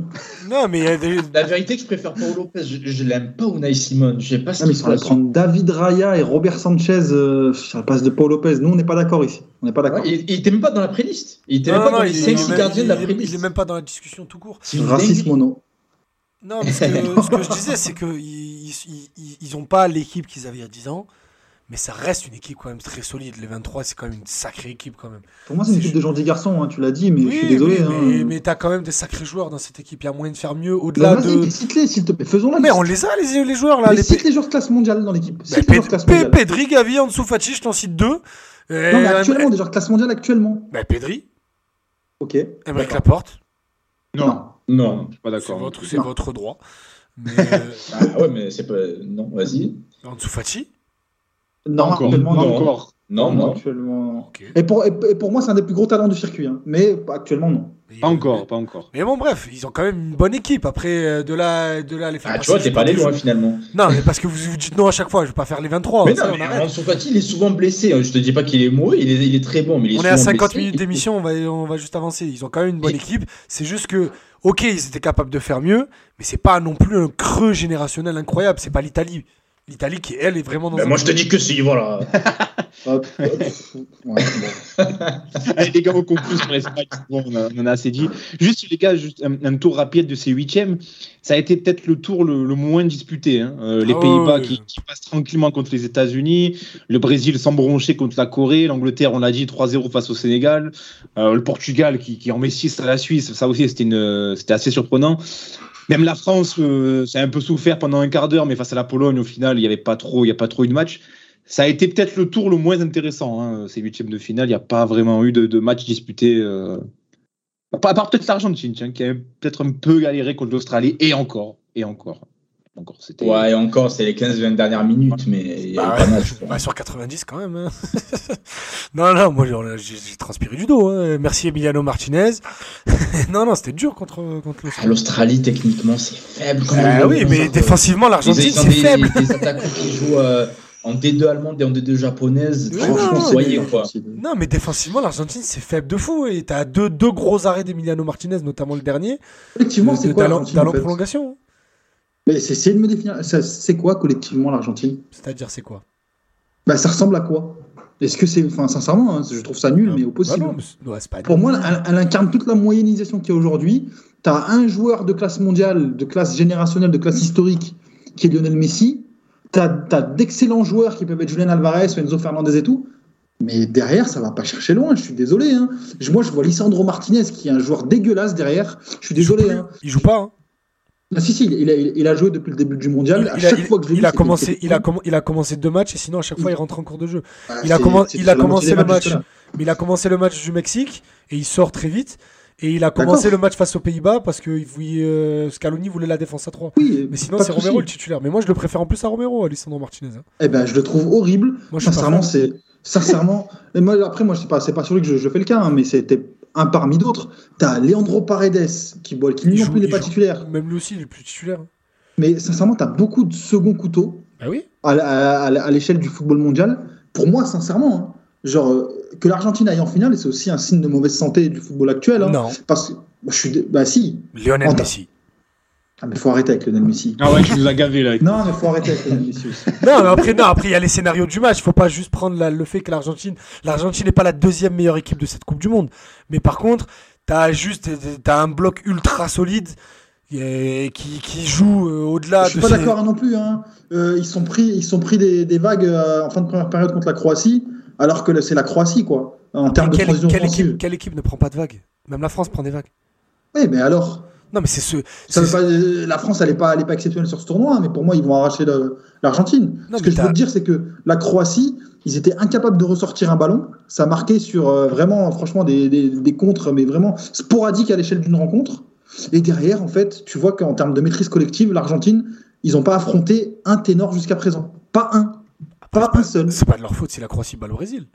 Bah non, il n'y a pas de souci là-dessus. Mais ce que je veux te dire, c'est que quand ils passeront au révélateur, moi je pense qu'on verra que c'est une équipe qui est moyenne. Je suis désolé, McAllister, c'est un bon joueur. Non, mais je suis pas en train. Mais moi, Rodrigo je- De Paul, c'est un bon joueur. N'essaie pas de me convertir, bon je suis en train de te dire qu'ils sont merdiques. Mais c'est juste qu'ils jouent, ils jouent avec une certaine solidarité, une certaine cohérence et surtout une agressivité dans les duels défensivement qui fait que elle peut arriver à atteindre ses objectifs. Je suis pas d'accord. Pour moi, ça pue la trouille, mais juste les, les mecs en face, c'était pas assez bon pour véritablement les enfoncer. Tu regardes le Pays-Bas, euh, tu, les Pays-Bas, c'est un, c'est un exemple. tu vois, en mais on, on a, on a tous vu la À fin la de contre les Pays-Bas. Bah, à la 86e, il y a 2-0, tu t'en prends deux. Bah oui, mais à la euh, 92, il y a 2-2. Oui, oui, non, mais, mais, Mais, pas, mais parce que tu parce que t'as Leandro Paredes qui te flingue le match. Mais Bah, c'est- pas aussi parce que ça pue la trouille, la combinaison. Oui, en fait, c'est ça. France, je suis d'accord avec Merwan. Le problème de l'Argentine, c'est la gestion des émotions. oui, mais franchement, je suis d'accord avec La lui. le, le deuxième match de poule contre le Mexique, ils sont tous en train de chialer déjà, les gars. Oh, Oui, Pablo oh, Aymar, il bon, il fait une bon, apoplexie. Merde. Non, mais moi, ça me gave au bout d'un moment. Là, le T'as pas le droit de laisser les gens vivre et ressentir leurs émotions Non. comme ils veulent. Non, mais, non, mais le, le rapport. Ah, mais le mec, il ils ont pas le droit d'être stressés. Et arrête, on est en deuxième match de poule de, de Coupe du Monde. Mais t'as perdu le premier. déjà. Mais t'as perdu le premier, tu fais comment si tu perds le deuxième mais, mais, mais, Non, non. Ben, ben, tu sors et puis voilà. Ils Mais, c'est pas chialer, voilà, ils ont pas envie. C'est caca Notre pote Pablo Aymar, il y avait 0-0, il était en train de chialer sur le banc. Ouais, Mais laisse-les bon. vivre leurs émotions comme ils veulent. Pas il. Dès qu'un Mais joueur non, mais ça traduit- vieux ça- au pays, c'est Mais non, mais ça traduit une certaine fragilité. Mais oui, mais ils le sont. Mais je- vous, je vous contredis pas. Je, donne un autre avis, mais je contredis pas. Bien sûr, c'est une équipe moyenne, mais elle est, elle est pas non plus faiblarde. Elle a du mal à gérer ses émotions complètement. C'est pour ça qu'elle a failli sortir. C'est pour ça qu'il y a beaucoup trop de pression sur Léo Messi et sur certains autres joueurs qui sont sortis de l'équipe, notamment Papou Gomez, qui, qui, qui, euh, qui surjouait. André Di Maria aussi jouait blessé. Et lui aussi, il devenait toxique. Il est sorti de son équipe. Et voilà. L'équipe s'est adaptée. Elle a, elle a fait les bons ajustements pour arriver à l'objectif, c'est d'arriver en finale. À Adaptée à elle-même. Voilà. Bah, je suis Adaptée à désolé, hein, elle-même, mais, à, ses, euh, à ses propres même. Scaloni, je suis désolé, hein, Scaloni, il va falloir passer ça au révélateur. hein. Mais révélateur de quoi? a-. On le dit, regarde la liste, elle est merdique. Il est, moi, sincèrement, Brésil-Argentine, hein, deux- moi, je- moi, je veux dire, je veux dire ce que je change, j'en peux plus, moi, des équipes euh, sud-américaines, de ces équipes-là. je suis désolé, ça chiale toutes les deux secondes. Un Ah, j'en joueur, peux il marque, plus, il est déifié au pays. Ouais, c'est bon. Oh non, non, non, c'est bon. Ah, ça me on en a gave assez, on en a Pourtant, j'aime, j'aime la, la, la, la passion qu'ils peuvent avoir, mais là, c'est, ça devient toxique, c'est n'importe quoi, c'est bon, c'est bon. Oh là là, les, oh, les, les, oh, les, grands- Non, oh, les c'est GG, les GG d'RMC, la vie Ah, de ma ça mère. me gave. Oh, Ah, c'est ça bon, me les, on, les, on, les, on les espègne moyens là, comme franchement, ils pleurent regarde, pour du ballon. non, mais je suis Oh, les désolé, ils sont. Mais le, Ah, c'est c'est, c'est saoulant, c'est saoulant. C'est Non, des mais joueurs moyens, le c'est des têtes à claque en plus. Ah, c'est saoulant. Rodrigo de Paul, on te non, mais si parle. eux, ils ont envie de, déier des joueurs de merde, c'est leur problème. Ah oui, j'en- alors, on c'est parle mon problème parle pas si je les des- critique. Je pense que Merwan et moi, on parle pas des supporters, et ça, pour le coup, rien à dire, euh, c'est magnifique ce qu'ils font en tribune, il n'y a pas de souci. Ah. Ils, vivent- ils vivent le, ils vivent le supporterisme comme ils le veulent. Moi, je parle des joueurs. Quand tu vois euh, Martinez, il chiale après je sais pas quel match. Non, mais moi, ce qui m'a choqué, c'est Pablo Aymar, l'adjoint. Il y a 0-0 Argentine-Mexique. C'est la Et- deuxième. Et l'action, poule. il est pas bien, c'est sur le but de Messi. hein, C'est le but. Il est en train de pleurer. Oh, c'est bon. Putain, tu vois Guy Stéphane, toi, pleurer contre l'Australie, toi. Leandro Paredes, ses déclarations, ouais, moi je m'en fiche de moi, faut qu'on gagne pour Messi. Eh, va te faire encadrer, Ah, c'est bon au bout d'un moment. J'en peux plus aussi. C'est bon. J'ai entendu Idriss Kasmi, dans passe ton ballon. Oh, les GG oh, d'RMC, la vie de ma mère. Et après, les euh, après, là, en demi-finale, le scénario a joué pour eux, mais je les ai trouvés plus calmes, justement, face à la Croatie. oui, Peut-être justement parce qu'ils ont marqué ils font- rapidement. Ouais, ouais, il faut leur meilleur match. Là, sur le match, il n'y a rien à dire. ouais, Oh, les grandes gueules d'RMC, là, ils doivent dire aux gens ce qu'ils doivent faire, ce qu'ils doivent Mais ressentir, pas comment du ils doivent tout, notre Mais non, mais ah, c'est ridicule, ça doit arrêter, c'est gavant, mais laissez les gens vivre comme ils veulent. Moi, je- bah, on a le droit de trouver que c'est fous. Si Pablo Aymar, il a envie d'être C'est ridicule sur son c'est parce que. Merwan, Merwan et Mathieu de Passe ton ballon disent que c'est gavant qui, qui, qui vont arrêter de le faire. Surtout, on est, on est pas là pour Pablo Tu Aymar, un sais des plus quoi grands numéros 10 Tu de sais tous c'est les quoi, temps. Mathieu, la vérité? C'est qu'on empêche Idriss de dire Messi, gagne la Coupe du Monde, s'il te plaît, tonton. Ouais. Gagne la Coupe. C'est ça, c'est ça le problème. Mais non, je m'en fous, il va, il va la perdre de toute façon, l'équipe de France va gagner, mais voilà. Ah non, moi ça me dérange. Voilà. C'est pas le football Voilà, que j'aime. Tu sais c'était pourquoi voilà, c'était le quart fait, d'heure. euh, Vas-y, vas-y, Il y a conclue une rapidement. surcharge d'émotions par rapport au niveau déployé sur le terrain, qu'en fait, tu as l'impression qu'on doit laisser gagner l'Argentine parce que c'est le pays du football, que ça va de l'ensemble de Oui. l'histoire, etc. Non, mais etc. personne te demande Sur de le les laisser football, gagner. hein. Sur les matchs, ils sont nuls. Messi ils va gagner tout seul. Ils ont affronté aucun gros. Messi, je suis désolé, moi je je vois pas pourquoi il devrait la gagner plus qu'un autre la Coupe du Monde. Bah, parce Et que je suis dé- Bah, parce que La- parce Non, que non, c'est mais- meilleur. Sincèrement, en tout cas, bref, en tout cas, moi, ils me, ils me fatiguent. Ils ont, ils ont rien montré. Même le 3-0 contre la Croatie, sincèrement, il y avait faute. Il y avait pas faute de Livakovic, Ah, d'accord. Voilà, sûr. maintenant c'est dit. non, non, non, non, plus sincèrement, ils m'ont ils m'ont vraiment gavé par rapport à tout ce qu'on a dit depuis, depuis 10 minutes. Les gars, je- on a fait un petit, euh, un petit moment sur l'Argentine. Je propose qu'on C'est quand même de, du, du- du- peut-être le plus beau quart de finale de, du, du tournoi. C'est bah, bah, évidemment l'Angleterre-France. Euh, je voudrais qu'on s'attarde un peu sur l'Angleterre. On parlera de la France plus tard. Mais cette Angleterre éliminée en, quart par les Bleus, est-ce qu'il n'y a pas un sentiment de, gros gâchis euh, Notamment du fait que cette équipe paraissait peut-être un peu plus- talentueuse, meilleure que, les, précédentes euh, équipes en 2018 demi-finalistes, 2021 finalistes. Euh, moi, j'ai l'impression d'un gâchis. Je sais pas ce que vous en pensez, les gars, de cette équipe anglaise.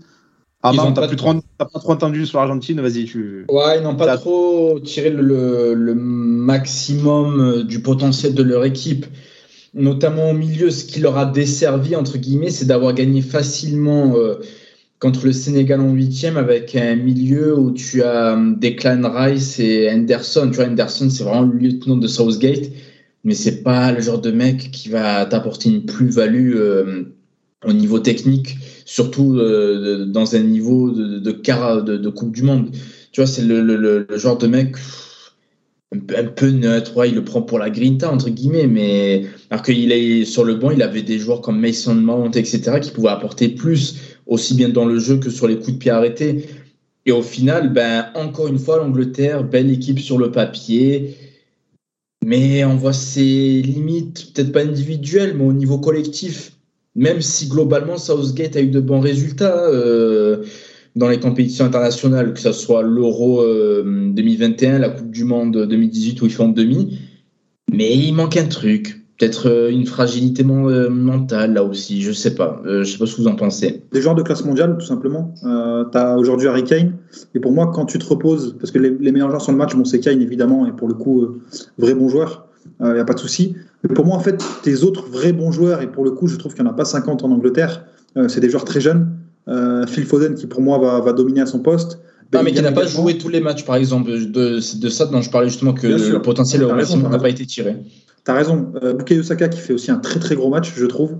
Euh, mais le reste, sincèrement, je trouve que euh, ces joueurs-là sont pas encore arrivés à maturité, tout simplement parce que je trouve que l'Angleterre de Southgate, comment est-ce qu'on peut la définir, sincèrement?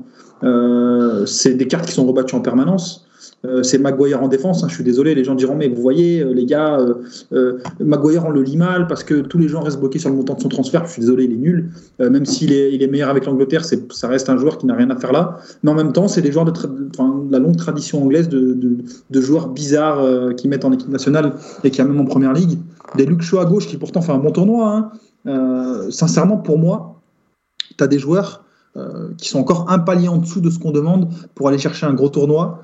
Et je trouve que le match France-Angleterre, il symbolise aussi ce pourquoi en fait euh, la France va gagner la Coupe du Monde.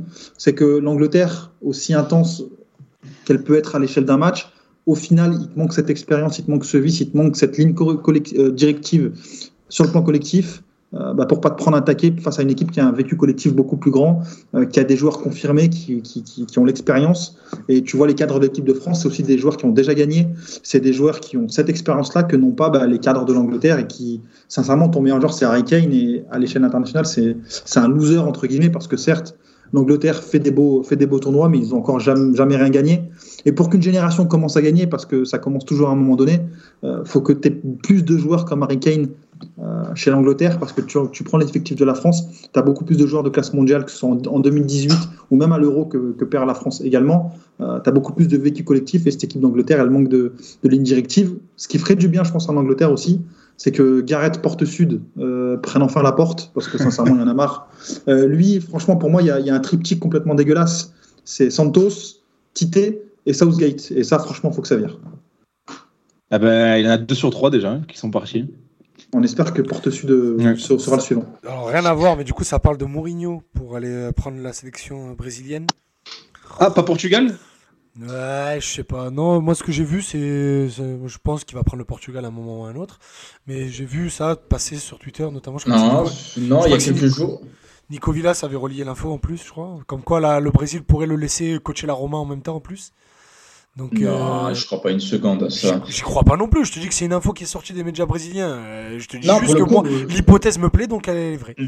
Il y, a, il, y a, il y a Ronaldo qui a parlé directement, donc c'est Ronaldo lui-même, et euh, qui a donné quelques noms sur lesquels travaille la Fédé brésilienne. Il n'y avait pas Mourinho, par contre il y avait Sampaoli, étonnamment.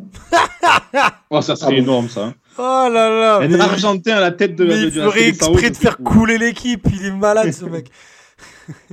Par contre, Mourinho, ça parle avec le Portugal, et ça, c'est une vraie info. Hein Ils sont prêts à l'attendre jusqu'à la fin de la saison, lui proposer un contrat jusqu'en 2026. Non mais c'est la suite logique Euh, des choses. Oui, c'est son histoire, ça, son destin. C'est la suite Ouais. logique des choses. Merwan, est-ce que Enfin. ça te ferait pas plaisir de voir Villas-Boas sélectionneur du Portugal? Oh là là là là. Oh, mais bien sûr. Mais bien sûr, parce que là, pour le coup, on est dans le pragmatisme le plus intelligent possible. On a Ah bien bah vu attends, ah bah il a tout d'un sélectionneur. hein. Autant Ah oui, là- club, là- là, il, est- il est insupportable, mais euh, il a tout d'un sélectionneur, Villas-Boas. Ah, hein. moi, je l'aime bien en club, mais je peux comprendre ton avis. Allez, pourquoi pas Il va, Mais demander à, il va demander à naturaliser Sanson, les gars. Oh. Il va le ramener. mais, moi, je suis persuadé que Villas-Boas trouvait sans son nul, mais qu'il n'avait pas le choix. Mais ça, bon, c'est une théorie euh, de révisionnisme historique euh, que je, sur laquelle je ne me pencherai pas. Mais non, mais pour le coup, on a bien vu hier que, que Didier Deschamps s'est inspiré de, de ce fameux Angers-OM. Euh, tu laisses la possession à une équipe qui a l'habitude de ne pas l'avoir. Derrière, tu mets tes taquets en contre-attaque et ça fait 2-0. Donc, euh, non, non, évidemment, euh, Villas-Boas, mais je pense que Villas-Boas, là, il est occupé à, à investir sur le bitcoin, ce, ce, ce hipster du football. Les gars, euh, deux grosses surprises dans ces quarts de finale avec euh, le Brésil éliminé par la Croatie au tir au but. Ah, c'est mon image préférée du live. Et le, et le Portugal sorti par le Maroc. Laquelle des deux, des deux éliminations vous a le plus surpris, vous a le plus euh, fait vibrer même, Oh les là gars là. Ah, la, la plus grosse surprise, c'est le Brésil. Même pour moi, on va en parler plus tard, mais c'est le plus gros flop de la Coupe du Monde. Le Ah Brésil, ouais. après une, une, euh, campagne de qualification exceptionnelle où ils ont eu une avance considérable en Amérique du Sud, ils arrivent avec une équipe avec des phénomènes à quasiment tous les postes. Ils ont Le pas eu une ça équipe comme ça depuis 2006. oui, c'est ce que j'allais dire. Ils n'ont pas, eu- une génération comme ça depuis 2002, 2006, 2000 2010, 2014, 2018. C'est moins fort que euh, l'équipe avec laquelle ils se présentent là. Donc, ils avaient pas mal de voyants au vert. Le- le- la profondeur de l'effectif, j'en parle même pas comparé aux autres nations. Ils ont laissé Firmino au à la maison. hein. Et au final, ils sortent comme ça, euh, par la petite porte, face à une équipe de Croatie que je respecte, mais qui n'a pas d'attaquant. La, la ligne offensive de la Croatie, elle est faible. Et le Brésil, avec toutes ses stars, eh ben, ça sort, ça choque encore une fois. Et c'est une immense déception par rapport à, à tout ce qui était attendu. Personnellement, j'étais au Brésil là au début de la Coupe du Monde. Mais ils attendaient tous que le Brésil ajoute la sixième étoile. hein. Il y avait même des, des, des graffitis euh, sur les murs, euh, notamment à Sao Paulo, où ils avaient déjà ajouté une sixième étoile pour te dire la confiance qu'ils avaient dans l'équipe nationale. Et au final, sortir des quarts de finale, c'est un immense flop, je me répète, par rapport au potentiel de cette équipe. Est-ce que quelqu'un peut me retrouver la liste des 5 Pour- Pourquoi Merwan? Bah, moi, je l'avais dit dans la preview, hein, souvenez-vous, hein, pour moi, c'est Oui. une équipe de choker, l'Argentine également. Euh, Ah, parce que ça sincèrement. tort. Bah non, mais pour moi, Oui, ils par rapport au passé, hein. Merwan, par rapport aux dernières éditions, mais quand non, tu vois mais les même noms, actuellement, honnêtement, je suis désolé, tu regardes, le leader c'est Neymar, qui est le joueur, le joueur qui choque par, par excellence, le mec qui passe à côté de sa carrière par excellence. Pour le reste, t'as euh, Thiago Silvi, euh, bon, euh, c'est pas mal, mais Ouais, mais t'as des, mecs qui jouent, t'as des mecs qui jouent au Real Madrid, qui jouent à Liverpool, qui ont déjà gagné avec des champions quand même. non, non, mais t'as que des Ah, je pleureurs. m'attendais pas au Thiago Silva. Oui, des pleureurs en fait à chaque poste et, et pour le coup bon voilà c'est c'est des joueurs exceptionnels il y a pas de souci là-dessus hein.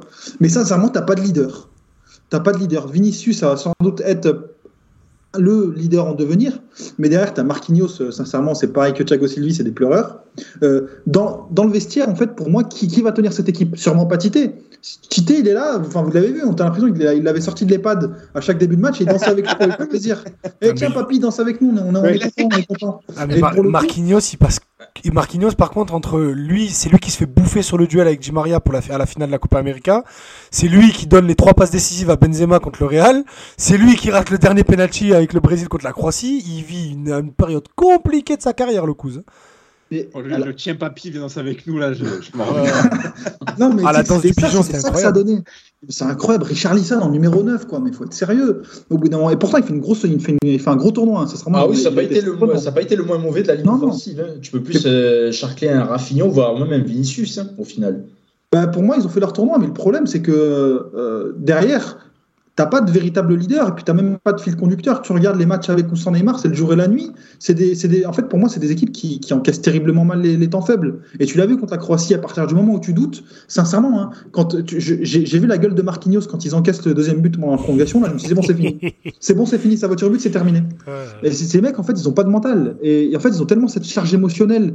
Et c'est pas forcément des joueurs, parce qu'aujourd'hui, le football d'aujourd'hui produit des joueurs qui sont quand même, euh, qui ont le syndrome, qui ont le syndrome du personnage principal. Tout tourne autour d'eux, tout est dramatisé. Neymar fait une série, je vous invite à aller la voir sur Netflix, où tu vois que le mec est complètement sur un autre monde. Et mais pas que lui, hein, c'est pas que de sa faute. On regarde son entourage aussi. C'est un entourage de gens qui sont absolument mais déconnectés de la planète Terre. Et tu te dis qu'en fait, tu ramènes tout cela et tu vois que le choker en chef, c'est le chef de l'équipe du choke, bah ça choque. Euh, et derrière, contre la Croatie, tu vois, émotionnellement, c'est ailleurs. Et même dans le football produit, hein, as eu, euh, le, dernier match de poule, c'est contre qui là, qui font un, bon match, le Brésil? C'est. euh, C'est le C'est le Cameroun. contre le Cameroun. euh, Pardon, l'avant-dernier contre la Corée du Sud. Ils font, ils font un C'est bon le match. huitième de finale. Oui, ok. Euh, T'as le Serbie, toi, c'est la Corée du Sud. Ils font, ils font franchement un bon match. Non, c'est la Corée du Sud. ouais, le... Le huitième, ouais. Voilà, le, ils font franchement un super match contre la Corée du Sud. D'ailleurs, ils se la racontent un peu, un peu trop, mais peu importe. Euh, et que derrière, en fait, tu as l'impression qu'ils étaient en représentation constante. Moi, j'ai rien contre les équipes qui dansent, qui chantent, il n'y a pas de souci là-dessus. Sauf que eux, pour eux, c'était c'était en fait devenu euh, la principale attraction du match. On ne parlait pas forcément de ce que produisait le Brésil, mais plutôt de ce que ça représentait pour eux. Pelé, euh, une équipe joviale, pour le peuple, etc., etc. En fait, quand tu regardais les matchs, il n'y avait aucun fil conducteur. Euh, tu regardais, c'était dépendant, c'était dépendant sincèrement des, des, passes qui cassent les lignes de la part de Casemiro, euh, qui n'est pas forcément le joueur adapté à cela. Euh, ah, quand il n'y avait pas Neymar, sincèrement, c'était hyper stérile. Vinicius, bon bah Vinicius, on le connaît quand il devient quand il devient stéréotypé, il devient stéréotypé. En bref, ce Brésil, en fait, il n'avait pas vraiment de fil conducteur, il c'était uniquement tributaire de ses différentes individualités. Et sincèrement, euh, pas forcément de mentalement, en tout cas, c'était ailleurs. Et moi, ça m'étonne pas que, Alors, que ça se termine là. Je l'avais annoncé au début de la compétition. alors, vite, comme ça, après on passe à autre chose. Est-ce que vous voulez, est-ce que vous vous rappelez des 5 tireurs brésiliens lors de cette, enfin des 4 du coup tireurs brésiliens pour cette euh, séance de tir au but? Ouais, c'est Rodrigo qui commence, Rodrigo. Marquinhos, Marquinhos qui termine, et entre les deux, je crois qu'il y a Pedro. Joao il a- Pedro. Pedro. Pedro Non, il l'a Diaz. mis, il l'a mis, il l'a mis. Ouais. Pedro, il la met, et par contre, j'ai pas l'autre. Casemiro. Ouais, mais ça Il n'a la aucun met, il sens. la met ce bien en tireur. plus. Et Ça n'a Casemiro, il la met bien. En même temps, sur le terrain, il y avait Vinicius, euh, Gabriel Martinelli et Anthony. Ah, mais ça- les tireurs n'ont aucun sens. Quand t'envoies Pedro qui, qui est loin d'être un titulaire dans cette équipe, tu l'envoies au feu comme ça, aucun sens. Après, euh, pour le coup, euh, c'est particulier quand même. euh, le Ouais, c'est le joueur qui demande, quoi. Ça se trouve, tous les autres, ils étaient euh, caca Ouais, dessus. ouais, ouais, ouais, vois. bien sûr. Et- et- et- Même- et choque faire personne. Quand, Rodrigo, quand quoi. Rodrigo il a 14 ans et qu'il dit hey, il y avait des Ouais, là le ouais, premier, ouais. il y a personne qui va lui dire non, non, attends, attends. Attends, attends, attends, une seconde, attends, attends. attends. Quand on a Bollywood, mon grand, là, Ah, frérot, il y a-. Casemiro à ce moment-là, il pouvait pas dire bon les gars, vas-y, je suis peut-être pas un tireur, mais je vais peut-être y aller à, ma pla- à sa place. Ouais, ouais, ouais. Non, c'est qu'il y a un problème dans cette vrai, sélection. T'as fait une imitation à la Daniel Leclerc, je peux pas t'essayer Ah de à parler. le mec, il est en plombier. Surtout que c'est pas du tout l'accent. Sais pas faire l'accent portugais. Bref, euh, juste, ouais, pour moi, c'est l'image du mondial. Neymar en larmes à la fin du match. Ah, quel plaisir. On va pas se mentir, quel plaisir. C'est incroyable. Les gars, un mot rapide euh, pour finir sur ces cas là, sur les Pays-Bas. Euh, moi, j'ai dit, j'ai marqué là l'équipe la plus quelconque du tournoi. Ouais, Ouais. euh, bah, rien fait, rien Les. Pays-Bas. Je les ai Détestable en plus. Je les ai trouvés quelconques de la première minute à la dernière minute de leur Coupe du Monde. Rien. Non, Je suis non, d'accord, vraiment, je suis d'accord, vraiment, t'as- vraiment neutre, détestable. Si, il y a la de combinaison petite, euh, contre l'Argentine. Voilà, c'est tout. Ouais, mais C'est ça aussi, j'ai pas aimé. passe. Les huitièmes, ils étaient pas mal. C'était sympa. Gros match de Dumfries. euh, Eh ben. C'était c'était ok. Tu dis, allez, pourquoi pas les Pays-Bas Peut-être que, mais finalement, ouais, je suis d'accord. Quelconque. Eh, Dumfries, moi je l'ai à l'Inter depuis le départ d'Akimi. Euh, là, je vois les trucs. euh, ouais, Manchester United, Chelsea, 60 millions. Vite. Vite, vite, vite, vite, vite. Ouais, mais attends, mais Idriss, ça, intervient quand La hype Dumfries, c'était le dernier euro, là. Ouais. Où il fait un euro. Vient- oui, Mais- c'est ça, il vient à la Vous place savez c'est quoi Mais Il ça, je le disais déjà. bon. hein. Mais c'est, mais c'est- vous savez, c'est quoi son talent? Il court. Il court Oui. tout droit. C'est le Moussa Sissoko du piston droit. C'est littéralement ça. C'est- voilà. Lui, c'est vraiment la, la Team Timberland. hein, lui. Mais, mais pour le coup, euh, c'est, ça, ça, ça rejoint un petit peu tout ce fétichisme qu'il y a aujourd'hui autour de l'impression visuelle. Tout ce qui va être impactant, ça va être retenu par, par le spectateur. Et ça va donner un prix à un mec comme Dumfries qui a les pieds carrés. Et crois-moi, à l'Inter, ils sont pas prêts de laisser passer cette occasion. Donc là, si Ah, les, rumeurs sur les transferts anglais sont vraies, il va pas, Après, il va pas rentrer à il Milan. garder l'Inter, j'ai lu. Non, non, non. non t'inquiète pas. Les gars, je vous propose qu'on parle un peu des Bleus. hein. C'est la seule équipe qu'on n'a pas forcément abordée euh, dans, dans- dans cette émission. Donc les Bleus qui ont sorti tour à tour euh, la Pologne, l'Angleterre et donc le Maroc hier euh, au terme d'un match qui ressemblait fort à Angers-OM, tu l'as dit Merwan. Euh, ces Bleus-là, les gars, euh, qu'est-ce qui vous inspire euh, on, a, on une impression d'une équipe qui concède quand même un peu plus qu'en 2018, mais qui paraît toujours invincible, qui paraît toujours euh, imbattable. Comment, comment ils font, quoi? Comment ils font? Je... Est-ce qu'il y a une aura des champs? Est-ce qu'il y a une, une bénédiction autour de cette équipe? On ne sait pas, mais j'ai l'impression qu'il ne peut rien leur arriver. Je ne sais pas ce que vous en pensez, les gars. Notamment de, Ben. ces, bah, de, de, de ces, de ces derniers matchs-là. Bah, en termes de jeu, euh, l'équipe de France fait du Deschamps. C'est pas flamboyant et ça ne le sera jamais. Mais une fois que tu as dit ça, qu'est-ce que tu veux dire de plus? Encore une fois, l'équipe de France atteint la finale. Encore une fois, ils semblent sûrs de leur force. Bah, qu'ils le fassent. Hein. Après, honnêtement, vraiment, c'est l'une des rares équipes que j'ai du mal à analyser parce que euh, en soi, euh, le, plan de jeu de Deschamps, c'est plus de tirer euh, profit des faiblesses de l'adversaire plutôt que d'être protagoniste, j'ai l'impression, et c'est comme ça depuis des années. Donc, on est juste dans la même lignée et ça marche encore. Donc, bravo à lui. Je crois qu'il n'y a même plus à analyser en fait. Hein. Ouais, mais vraiment, c'est. Bah, pour le coup, je trouve qu'il y a pas mal de choses à dire hein, sur, euh, sur cette équipe de France, dans le sens où, euh, pour moi, en fait, c'est pas forcément uniquement que de la continuité de, 2018, dans le sens où je trouve. Non, ça concède plus, je trouve. Hein. C'est moins, moins solide. C'est ça, c'est ça. Et puis, tu as un renouvellement quand même, que ce soit sur le plan des hommes. Euh, puis même, je trouve que Deschamps a, a, quand même baissé la garde sur un certain nombre de points. Ne serait-ce que le retour de Karim Benzema en équipe de France depuis. Euh, ne serait-ce que sur Adrien Rabiot aussi, où tu as eu euh, bah, un petit peu le, le, Rabiot Gate, où il faisait trop froid, il voulait pas jouer, etc. etc. Euh, et je trouve C'est aussi par la force des choses, Merwan. S'il a Kanté Pogba en forme, Rabiot ne joue jamais. Hein. Bien sûr, mais Deschamps, à une époque, même quand on était en déj devant, sincèrement, Karim Benzema, il ne le reprenait pas quand même, malgré ses bonnes saisons. C'est que je trouve que pour, pour continuer à être ce qu'il a été, il a dû en fait baisser la garde et il l'a fait de manière intelligente. Il a cédé du terrain sur des choses euh, bah, en fait où il fallait le faire. Même dans sa communication, il est beaucoup moins verrouillé qu'avant. Il répond à des questions un peu plus, un peu plus, un peu plus tricky qu'avant. Euh, et puis aussi dans les matchs, euh, il a quand même changé de système. Il est revenu à l'ancien. Il a quand même expérimenté entre temps. il n'a pas eu peur de, tester de nouveaux hommes, de continuer à faire confiance à des, à, des gars. Juste avant la Coupe du Monde, sincèrement, il a quand même dit non, il a quand même fait des choix assez forts. Jonathan Klaus, il a dit non, alors qu'en termes de profil, bah voilà, euh, c'est aussi ce qui manquait. Pour moi, en fait, le Didier Deschamps, pour continuer à être le Didier Deschamps ancien de 2018, il a quand même dû se renouveler, que ce soit sur le plan idéologique ou sur le plan des hommes.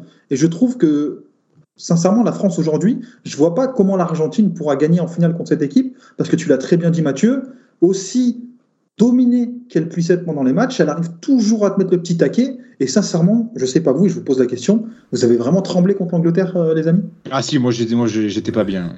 Ah moi j'ai regardé le match avec Ama et il y a des moments où il a trembloté quand Non, non, franchement, moi quand, quand ils égalisent, je, je, mets un billet sur euh, l'élimination. Hein.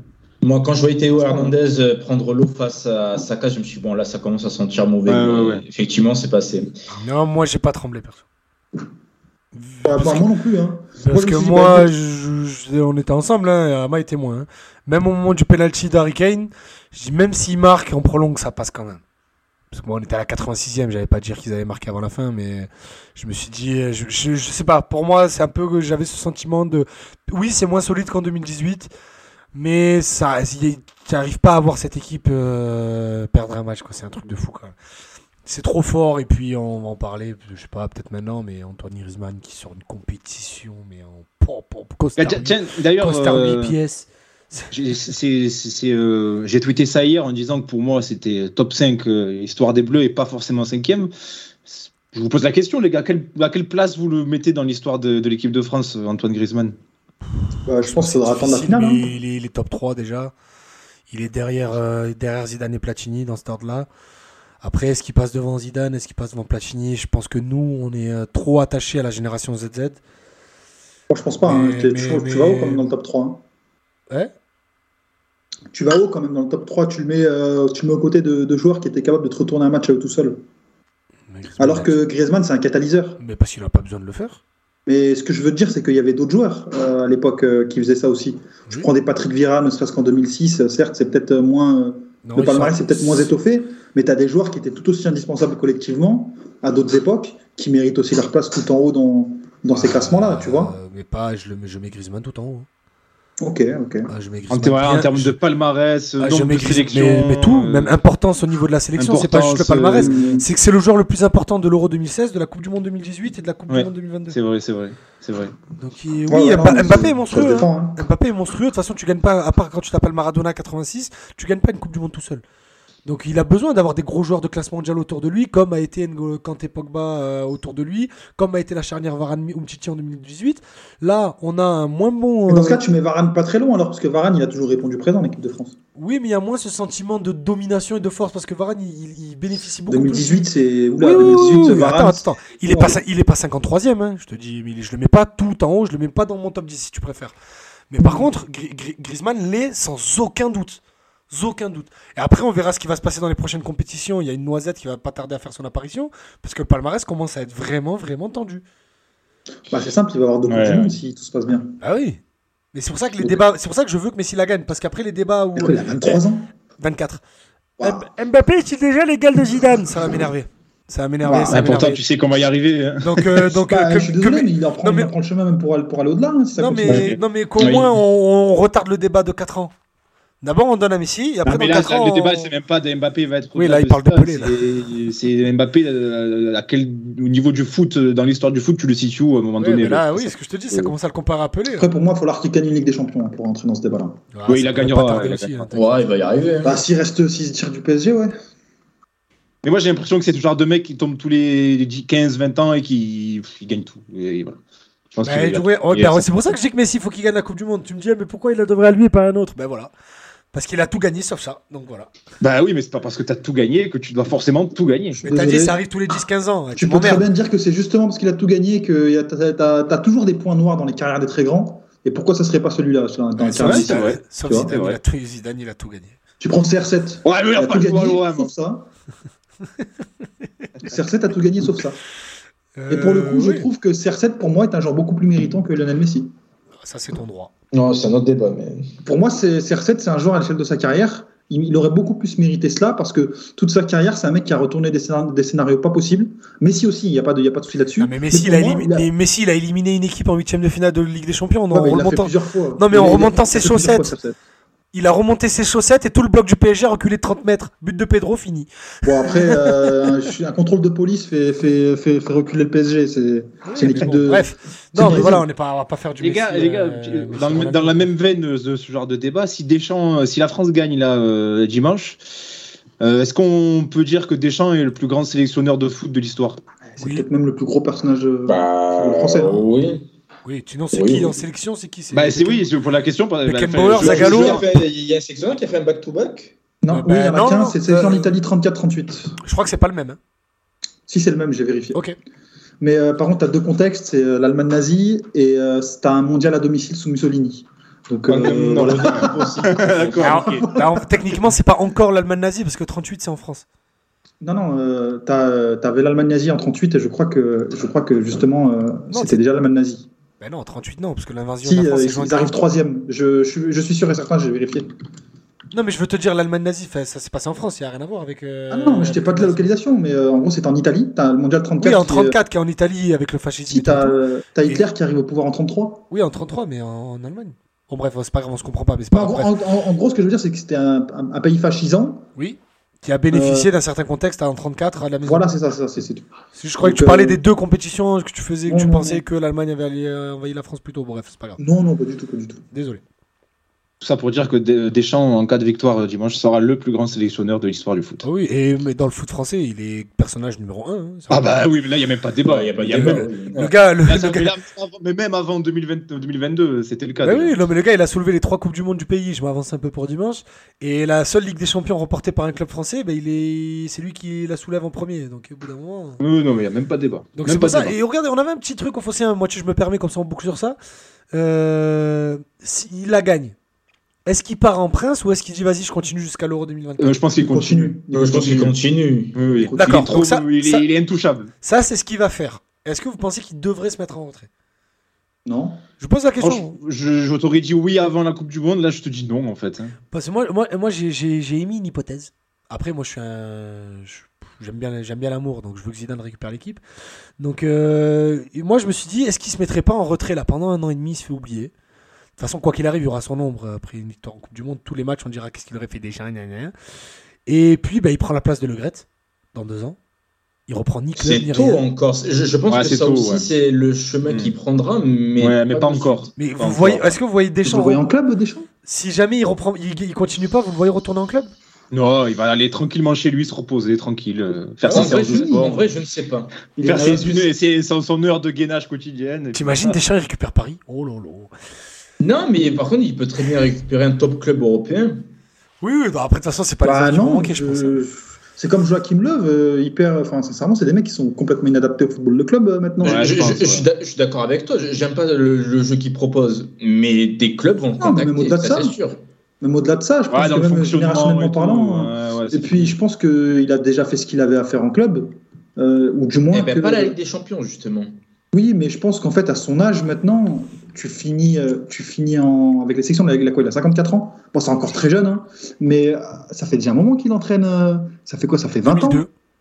Ouais, ouais, Ouais, il, a, il a 20 ans. enchaîné direct après sa carrière. Il, fait, il, finit, il finit sa carrière en 2001 et il prend Monaco l'été 2002. Moi, je, je- je pense vraiment qu'il va, il va terminer en sélection et que il, a, il a même encore moyen de gagner euh, derrière l'euro. euh, si Oui, oui, je pense. Enfin, sincèrement, hein, quand euh, Bi- Bielsa avait vu juste sur ça, c'est que la les générations de la France, sincèrement, c'est un truc de porc. hein. Euh, On- vous avez... Waouh. On fera sûrement une émission la semaine prochaine pour parler des retombées de, de, de la finale, tout ça. Donc on va pouvoir évoquer le cas de la France. Mais on va reparler longtemps de, du climat autour de l'équipe de France avant ce mondial. L'affaire Pogba, l'affaire Mbappé, Benzema, là, pas là. Est-ce que c'est l'équipe de France qui l'a fait sortir? Est-ce que c'est le Real qui l'a rappelé? Les huit absents Euh, oh, il s'est passé un milliard de Ouais. choses. Les gars, je vous propose. là, tu- tu- deux tu- jours de, de, de, de la Mm. remporter. Donc, bref. On se retrouve la semaine prochaine. Euh, Là, on, a fait, on avait préparé des petits top 3, mais bon, là, on a déjà. je Ah, crois, on a quasiment une une heure heure et- 25. Bon, on les garde pour la semaine prochaine. hein. Voilà, on garde 1h25 pour la des millions et on reparlera la semaine prochaine. Voilà, on fera un débrief de la finale, on parlera de nos top 3 et même de la Coupe du Monde en général. On n'a pas eu le temps de faire euh, le débat sur la Coupe du Monde, même du- de parler du fait qu'elle soit placée à ce moment-là du calendrier. Est-ce que ça, vous avez trouvé des, des- des choses intéressantes euh, à ce niveau-là? Voilà, je vous propose qu'on fasse l'émission la semaine prochaine, les gars. Comme ça, on Voilà. ne fait pas trop long pour nos Et, chers on- auditeurs. et la prochaine fois, on vous préviendra plus tôt parce que là, on vous a prévenu la veille. Donc euh, les gens n'ont pas ça. eu le temps de. Exactement, exactement. Donc on se retrouvera, bah, écoutez, la semaine prochaine. euh, En plus, ça sera les vacances, alors voilà, vous pourrez écouter tranquillement ça. Oui, je crois que c'est les vacances. Hein. Oui, oui, c'est les vacances ce vendredi. En tout cas, dans la zone B à Marseille, je sais pas si c'est le cas partout. Mais, euh, Non, c'est pareil, c'est pareil partout. C'est Je pareil sais pas, écoute. Bref, on s'en fout. Bah écoutez, on on vous a pas cité tous ceux qui étaient là sur le live. Suis Désolé, mais tellement, le programme était tellement chargé qu'on n'a pas pu tous vous citer. Mais Samir, évidemment, qu'on salue. Yanis, toujours fidèle au poste. Don Popol, j'adore ton pseudo à chaque fois, je te le dis, mais voilà. Euh, Virginie qui était là aussi. euh, voilà, les fidèles qui sont toujours là, ça fait plaisir. Merci d'être là. Euh, et puis les gars, nous on se retrouve du coup la semaine prochaine pour parler du sacre français, je l'espère. Mais je crains que ça soit au grand plaisir d'Idriss, un sacre argentin. Merci. Merci. on se retrouve la semaine prochaine. Salut tout le monde. Salut tout le monde. Marseillais, écoutez l'hymne borétien. Aux collègues, passe, passe, passe ton ballon. Con, con, qu'on la mette au fond. Fais-moi une centre, que je le rentre. De la tête ou du pied, le CB va gagner. Passe, passe, passe, ton, ballon. Qu'on, qu'on, qu'on le mette au fond. Voilà, c'est ça, les gars. Bien dit, ça, fiston.